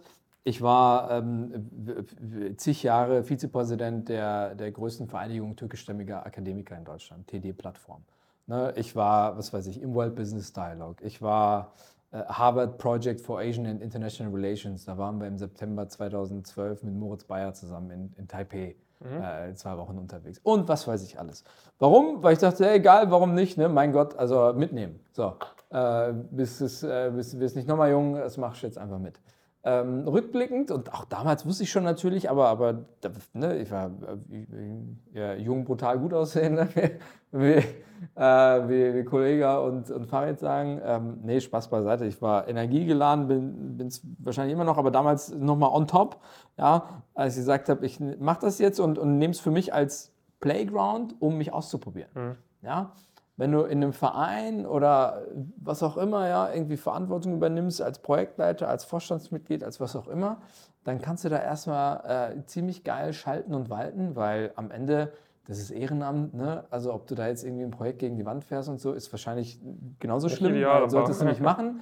Aber, aber du kannst da, und ich glaube, ne, man versteht, worauf ich hinaus will, du kannst da richtig gut lernen. Mhm. Und, und da habe ich mir meine Schörner abgestoßen, war super geil. Ich habe regelmäßig ich habe dann auch Sachen ausprobiert, habe eskaliert, habe äh, mal den ruhigen und mal den schnellen und mal so, mal so. Dinge, die ich im Projektgeschehen auf der Arbeit natürlich so leichtfertig wahrscheinlich nicht gemacht mhm. hätte, weil ich über die Konsequenzen, ne, so, ah, ne, würdest du es jetzt in der Form machen, im Verein, zack, ab geht's. Ne? Es, es hat Spaß gemacht. Mhm. So, und, und das kann ich jedem empfehlen, mal ganz grundsätzlich äh, für sich so ein, so ein Umfeld zu suchen. Zum einen ist es gut zum Lernen, zum anderen ist es an, am Ende auch gut im CV, weil ich meine, studieren tut dann jeder. Die Frage ist, wie mhm. stehst du hervor mit den Sachen, die du machst? Und zum dritten inhaltlich. Und das ist ja vielleicht sogar eigentlich das Wichtigste, weil du gehst ja nicht irgendwie zu dem Pfadfinder ne? oder, oder was weiß ich, ja. Sollte ja in allererster Linie dich inhaltlich ansprechen. Mich hat es damals angesprochen, weil ich dachte, hey, ne, ich bin hier irgendwie türkischer Migrationsregion und ne, Studierende, Akademiker, das ist ja vielleicht nochmal ganz sinnvoll, mhm. ja. Äh, vielleicht findest du äh, ein anderes äh, Ding. Ich würde dir jetzt wahrscheinlich nicht empfehlen, zu den Klimaklebern zu gehen als Ehrenengagement oder so. Ne? Aber find dir irgendwas, wo du sagst, kann ich mich mit inhaltlich identifizieren? Die Global Shaper zum Beispiel, World Economic Forum auf sehr lokaler Ebene. Mhm. In Stuttgart habe ich den Stuttgart Hub mitgegründet, wie ich da hingezogen bin. Und da ist dann sehr lokal, ne, dass du in Stuttgart lokale Projekte machst, irgendwie der Gesellschaft Gutes tun und so weiter. So, und wenn dir das inhaltlich zusagt, äh, du dann da noch lernen kannst und da auch deinen Beitrag liefern kannst, auf jeden Fall mal was machen mhm. im Studium äh, um das äh, gesehen zu haben, gelernt zu haben und, und, und da deinen Beitrag geliefert zu haben. Bei dem, und jetzt schlage ich den Bogen zu deiner Frage, den ich am meisten gelernt habe, das ist das Ehrenamt, wo ich immer noch aktiv bin. Ich bin ehrenamtlicher Richter am Verwaltungsgericht Stuttgart. Mhm. Ja, ist ziemlich geil. Alle paar Monate. Hast du auch Jura parallel studiert? Nee, habe ich nicht. Äh, so, sondern, also du kannst, äh, so funktionieren nun mal äh, Gerichte, nicht alle, aber die Gerichtsbarkeit hier Verwaltungsgericht. Äh, da gibt es ähm, dann äh, fünf Richter, mhm. davon sind drei Berufsrichter und zwei ehrenamtliche Richter. Mhm. Ehrenamtliche Richter am Strafgericht, die heißen Schöffen mhm. und ehrenamtliche Richter am Verwaltungsgericht, wo ich zum Beispiel bin, heißen ehrenamtliche Richter. Was machst du da? Alle paar Monate kriege ich Post, was dann heißt, Herr Süge, da ist wieder ein Prozesstag, dann und dann können Sie, ich kann auch jederzeit sagen, geht nicht, beruflich, warum auch immer, mhm. ja, und wenn ich dann kann, dann äh, kriege ich die Einladung zu dem Tag und dann habe ich einen Tag lang voll mit Prozessen alles Mögliche, von Baubeschwerden bis Abschiebung. Mhm. Äh, und dann sitze ich da und entscheide damit. Mhm. So, ist ziemlich geil, macht Spaß. Ist jetzt nicht so zeitintensiv, weil einmal ein Tag im Jahr, da kannst du mal opfern und da gibt es dann auch irgendwie sechs Monate Vorlauf. Ist mhm. cool. Und, und das ist das Ehrenamt, wo ich jetzt am meisten was, und das unterbringen kann und, und auch einen Unterschied machen Ja, das klingt gut. Da braucht man wahrscheinlich so ein bisschen Anforderungskriterien, aber da äh, können sich die Zuhörerinnen und Zuhörer ja ein bisschen Einfach mal googeln, ehrenamtliche Richter, Schöffe und so weiter, werden alle paar Jahre mal ausgeschrieben, da Ja. bewirbt man sich drauf und das wird dann in der Gemeinde irgendwie ausgewählt und so weiter. Aber wie du dir vorstellen kannst, so hart ist der Run da drauf jetzt nicht, Mhm. äh, sodass ich sogar endorsen und, und irgendwie das äh, hier an der Stelle auch nochmal hervorheben würde, Mhm. das unbedingt zu tun, weil wenn du es nicht machst, dann macht es irgendwie der Betonkopf äh, AfDler oder sowas und das ist halt auch nicht so geil. Deswegen ist ehrenamtliches Engagement über Lernen, über Inhalt, über CV aufschmücken hinaus eigentlich eine bürgerliche Pflicht Ja. ja, äh, für das, was man hier an äh, ähm, positiven Sachen im Prinzip genießt, ja, an, an der tollen Infrastruktur, an, an, dem, an dem Land, an dem Bildungssystem und so weiter. Und das war für mich eigentlich immer auch mit eines der wesentlichen Treiber, ich sage, es ist eine Verantwortung und, und die versuche ich irgendwo an manchen Stellen dann einzulösen. Ich glaube, damit würde ich jetzt mal überleiten zu meinen Quick-Fragen am Ende. Ja, Ähm, weil das wäre jetzt auf jeden Fall etwas, das könnte man ganz gut in ein Zitat packen. Was wäre denn so ein Zitat, wo du sagst, wenn ich äh, irgendwas Fettes auf irgendeine Werbeleinwand draufpacken könnte, wo jeder äh, einmal vorbeifahren soll, äh, was wäre das? Hast du da irgendetwas im Kopf? Also äh, ein Zitat, ähm, was mich lange umgetrieben hat und ich glaube sogar bei Facebook, meinem alten Facebook immer noch so als Ding da steht, da steht per aspera ad astra. Mhm. Vor Jahren irgendwo mal aufgeschnappt und ähm, für mich entdeckt, okay, das ist schon ganz, äh, das passt. Mhm. Ne, über raue Pfade zu den Sternen, äh, was äh, dann eigentlich im Prinzip genau das, ne? du musst schon dich kümmern, machen, tun, knien, um dann auch irgendwie äh, zu the stars. Mhm. Äh, auf der anderen Seite auch ein Zitat, was mich sehr äh, mitgetrieben hat aus dem Koran. Indeed, with hardship comes ease. Ja, also dass mit jeder ähm, Erschwernis auch irgendwo eine Erleichterung immer kommt. Und ich bin nun mal Team äh, Glas halb voll, mal äh, fast immer ganz grundsätzlich. Mhm. Und wenn du so an das Leben rangehst, dann, äh, dann äh, ist vieles auch ein bisschen einfacher. Okay, also- deswegen.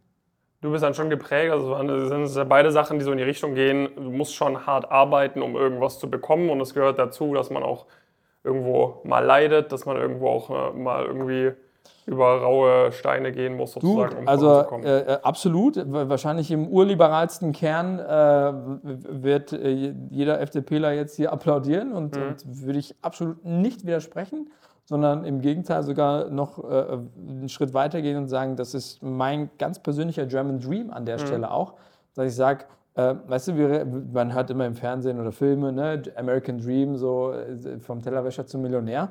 Ähm, das ist wahrscheinlich mittlerweile gar nicht mehr so Realität und eher eine Binse. Aber in Deutschland ist es keine Binse. Ja, in Deutschland ist es tagtägliche Wahrheit, weil du hast hier in diesem Land alle Möglichkeiten der Welt, wenn du halbwegs vernünftig dich auszudrücken weißt, die Sprache lernst und, und jetzt äh, hier positiv durch die Gesellschaft gehst, durch die Institutionen der Gesellschaft, durch die Strukturen, ne? Kindergarten, Schule und so weiter. Und wie gesagt, ey, ich habe in der Grundschule angefangen, Deutsch zu lernen.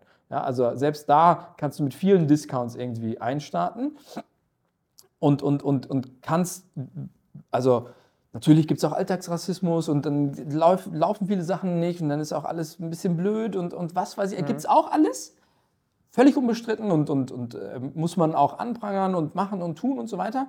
Aber du persönlich oder du, der jetzt hier zuguckt, ja, du hast alle Möglichkeiten der Welt, in diesem Land dein Ding zu machen. Ja? Also allein schon in diesem Land zu sein, entweder geboren zu sein oder dann irgendwie nachträglich hier hingekommen zu sein, katapultiert dich in die Top 1, 2, 3, 4 Prozent dieser Welt. Ja?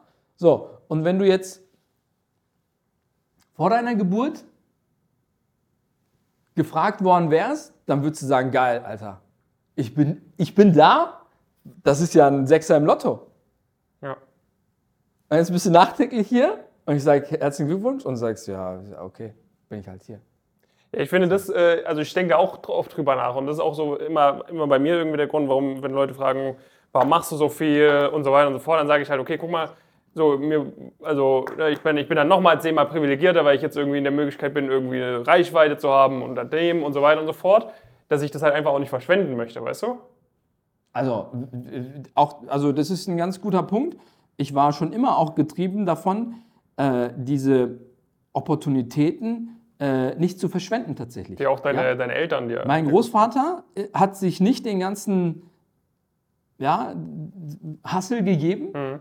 in den 70ern hierher zu kommen, keine Sprache und so weiter. Ne? Also da gibt es ja von Echo Fresh eine Generation, die sich aufgeopfert hat, damit einer wie ich auch etwas davon hat. Ja. Ja? Ähm, äh, äh, dass äh, diese Chance zu verschwenden oder ah, die sind alle blöd und keiner versteht mich und äh, alle rassistisch. Ja, wie gesagt, das gibt's alles, okay, aber don't tell me anything. Ja, wir sind hier nicht in äh, USA oder sonst irgendwo, wo es noch, also es gibt hier kein Kastensystem. Ja, du bist hier nicht irgendwie so, du kommst da nicht raus, du bist für immer. ba- Das gibt's alles nicht. Ja, du kannst hier eine gute Schule machen, eine relativ gute Schule. Ja, ähm, und wahrscheinlich musst du auch kein Einserkandidat sein. Ist natürlich immer besser, wenn du es bist, ja, aber nicht mal das musst du sein, ja, äh, sondern aus meiner Sicht ein paar Sachen erfüllen und machen und dann kannst du hier dein Ding abfahren. Ja. Dazu kommt ja noch, und das ist ja nochmal noch mal verstärkend, ganz unabhängig davon, welchen Hintergrund du hast, ob das jetzt dein German Dream ist oder was auch immer, dass in den nächsten 10, 12, 13, 14 Jahren in diesem Land mehr als 30 Prozent der Arbeitnehmerinnen und Arbeitnehmer in Rente gehen werden. Mehr als 30 Prozent, das musst du dir mal geben. Ja? Von 10 Leuten sind drei weg. Wann? Nicht in 50 Jahren, nicht in 100 Jahren, in 10 Jahren. Ja? Das heißt, dann reicht es, wenn du geradeaus laufen kannst und deinen Namen buchstabieren kannst, dann bist du wahrscheinlich grundsätzlich mal äh, äh, ne? Oder employable. Ja, employable. So. Und dann musst du jetzt mal ein bisschen aus deiner Komfortzone raus, ein bisschen mal, ein bisschen was machen und dann, und dann wird es funktionieren. Und das ist so aus meiner Sicht, ey, No-Brainer. Und das gebe ich auch allen mit, ne? Also wenn mir jetzt hier einer kommt und sagt, hier alles scheiße, ich krieg's nicht hin und so weiter. Ey, sorry, also, also individuelle ähm, Themen und so weiter. Ne? Und man braucht auch ein starkes Sozialsystem, Bürgergeld, alles drum und dran. Alles fair enough. Sehe ich alles und das macht uns auch aus und so weiter. Aber ich bin davon überzeugt, wenn ich es schaffe, dann schaffst du es schon dreimal, ja, weil ich war jetzt kein Superhirn, ja. Ähm, und German Dream ist everyone's Dream und du kannst es auch. Geil. Ja, das finde ich waren, äh, waren sehr, sehr gute. Diese Antwort hat sehr viele Punkte hier einmal umfasst, sozusagen, die immer in diesem, in diesem Tipps und Learnings geht. Weil ich glaube, das ist die, die Quintessenz, ne? dass man einfach sagt, okay, ich komme äh, komm raus, ich komme ich komm in die Umsetzung, ich glaube an mich und ich mache einfach. Vielleicht letzte Frage für mich an dich. Ähm, gibt es A noch irgendetwas, wo du sagst, hey, das ist mir nochmal wichtig, hier irgendwie einzubauen? Das habe ich jetzt gerade, das habe ich noch nicht, das habe ich noch nicht eingebaut, das ist mir nochmal wichtig loszugeben. Vielleicht auch etwas, wo du denkst, hey, das hören Leute oft und damit stimme ich überhaupt nicht ein. Gibt es da noch irgendwelche Sachen, wo du sagst, das, das will ich auf jeden Fall noch loswerden? Du, also äh, wir haben äh, viel abgerissen, äh, ja, äh, verschiedenste Stationen und ähm, ich würde, wenn ich, wenn ich einen Hashtag vergeben müsste, dann ist es tatsächlich German Dream. Und äh, das, ist, das ist das, wie ich es ähm, so authentisch wie es nur geht, selber vorgelebt habe mit allen Ups und Downs und wirklich hier ist nichts verschönt äh, oder, oder, oder geschenkt oder sonst irgendwas, alles, alles self-made. Ne? Also mit, mit äh, mit der Unterstützung meiner Eltern, äh, mit Gottes Fügung, ja, äh, aber am Ende äh, Hardcore Selfmade und, und, und äh, das ist auch völlig in Ordnung. Also hier, äh, glaube ich, ähm, muss niemand niemandem was schenken. Ähm, die Optionen, die Möglichkeiten sind da. Wir leben glücklicherweise in einer Gesellschaft, wo das, wo das alles geht. Ja, und, und äh, deswegen ist das mein, mein Appell oder mein, meine, meine Botschaft an der Stelle. Ich hoffe, die einen oder anderen haben was mitgenommen. Ich würde sagen, ähm, ich mache den Bodenschlag mit einem, mit einem Projekt von mm, meinem Ehrenamt, TD-Plattform. Das war 2012, das haben wir genannt. Wer will, der kann, ist der ein Japar. Ist der ein Japar ist das türkische Wort für wer will, der kann. Und das war ein Projekt damals. Da sind wir durch Gelsenkirchen, Dortmunder Nordstadt und so weiter durch Schulen gegangen und haben den Kindern genau das. Ja, also eigentlich, wenn du so willst, fast 15 Jahre später dieselbe Botschaft. Heute aber relevanter denn je, äh, weil, weil man der Gen Z Sachen zuspricht, weil äh, gesellschaftliche Entwicklungen vielleicht andere sind, weil vielleicht sich Arbeit doch nicht mehr irgendwie so lohnt oder, oder, äh, oder, oder lieber die Diskussion über die Vier-Tage-Woche sinnvoller zu sein scheint und so weiter, würde ich empfehlen, empfehle ich meinem engsten Kreis und auch darüber hinaus. Ähm, äh, am Ende, wer will, der kann. Die Möglichkeiten sind da äh, und, und äh, das alles hängt äh, allein an dir. Insofern äh, Vollgas und, und Attacke. Besser hätte ich selber nicht sagen können. Gian, vielen, vielen Dank für deine Zeit. Vielen Dank für die Insights. Wenn man Fragen hat, äh, noch, noch weiterführend zu deinem Werdegang, wenn man wirklich super motiviert ist und dir eine richtig, richtig gute Nachricht auf LinkedIn schreibt, antwortest du dann? Du versuchst das, ne? Ich versuch's, ja. Du versuchst. Das heißt, Gian Süger Ja. kann man auf äh, LinkedIn auch äh, eingeben, vielleicht noch MAP dahinter, beziehungsweise ist auch in den Shownotes von der Podcast-Folge verlinkt. Äh, vielen, vielen Dank äh, für, die, für die Motivation. Ich glaube, du bist, ähm, du hast nicht nur Motivation gegeben, sondern auch sehr wertvolle Einblicke, wie äh, man irgendwie so eine Konzernkarriere auch, auch steuern kann, dass man da irgendwie nicht denkt, okay, jetzt irgendwie, äh, ich steige hier ein mit, mit irgendwie 100.000 Euro und sonst was. Äh, ich, ich kann auch nicht die Erwartungen halten, aber und das gilt auch nicht so stumpf äh, für Investmentbanker und sonst was. Da gilt es vielleicht ein bisschen eher für, dass man die Erwartungen haben kann, dass wenn man den Job gut macht, dann irgendwie ein bisschen nach oben kommt. Aber auch da ist kein No-Brainer. Und im Konzern ist dann noch weniger ein No-Brainer. Aber ich glaube, du bist ein super Beispiel dafür, wie man da in, in, in, in zehn, zehn Jahren irgendwie äh, super hoch äh, kommen kann. Ich bin gespannt, äh, was wir noch äh, von dir sehen und hören werden. Und danke dir vielmals für die Zeit. Und äh, falls euch das Ganze natürlich gefallen hat, dann gerne den Podcast positiv bewerten, beim nächsten Mal wieder einschalten und äh, liebe Grüße aus Frankfurt. Macht's gut. Danke.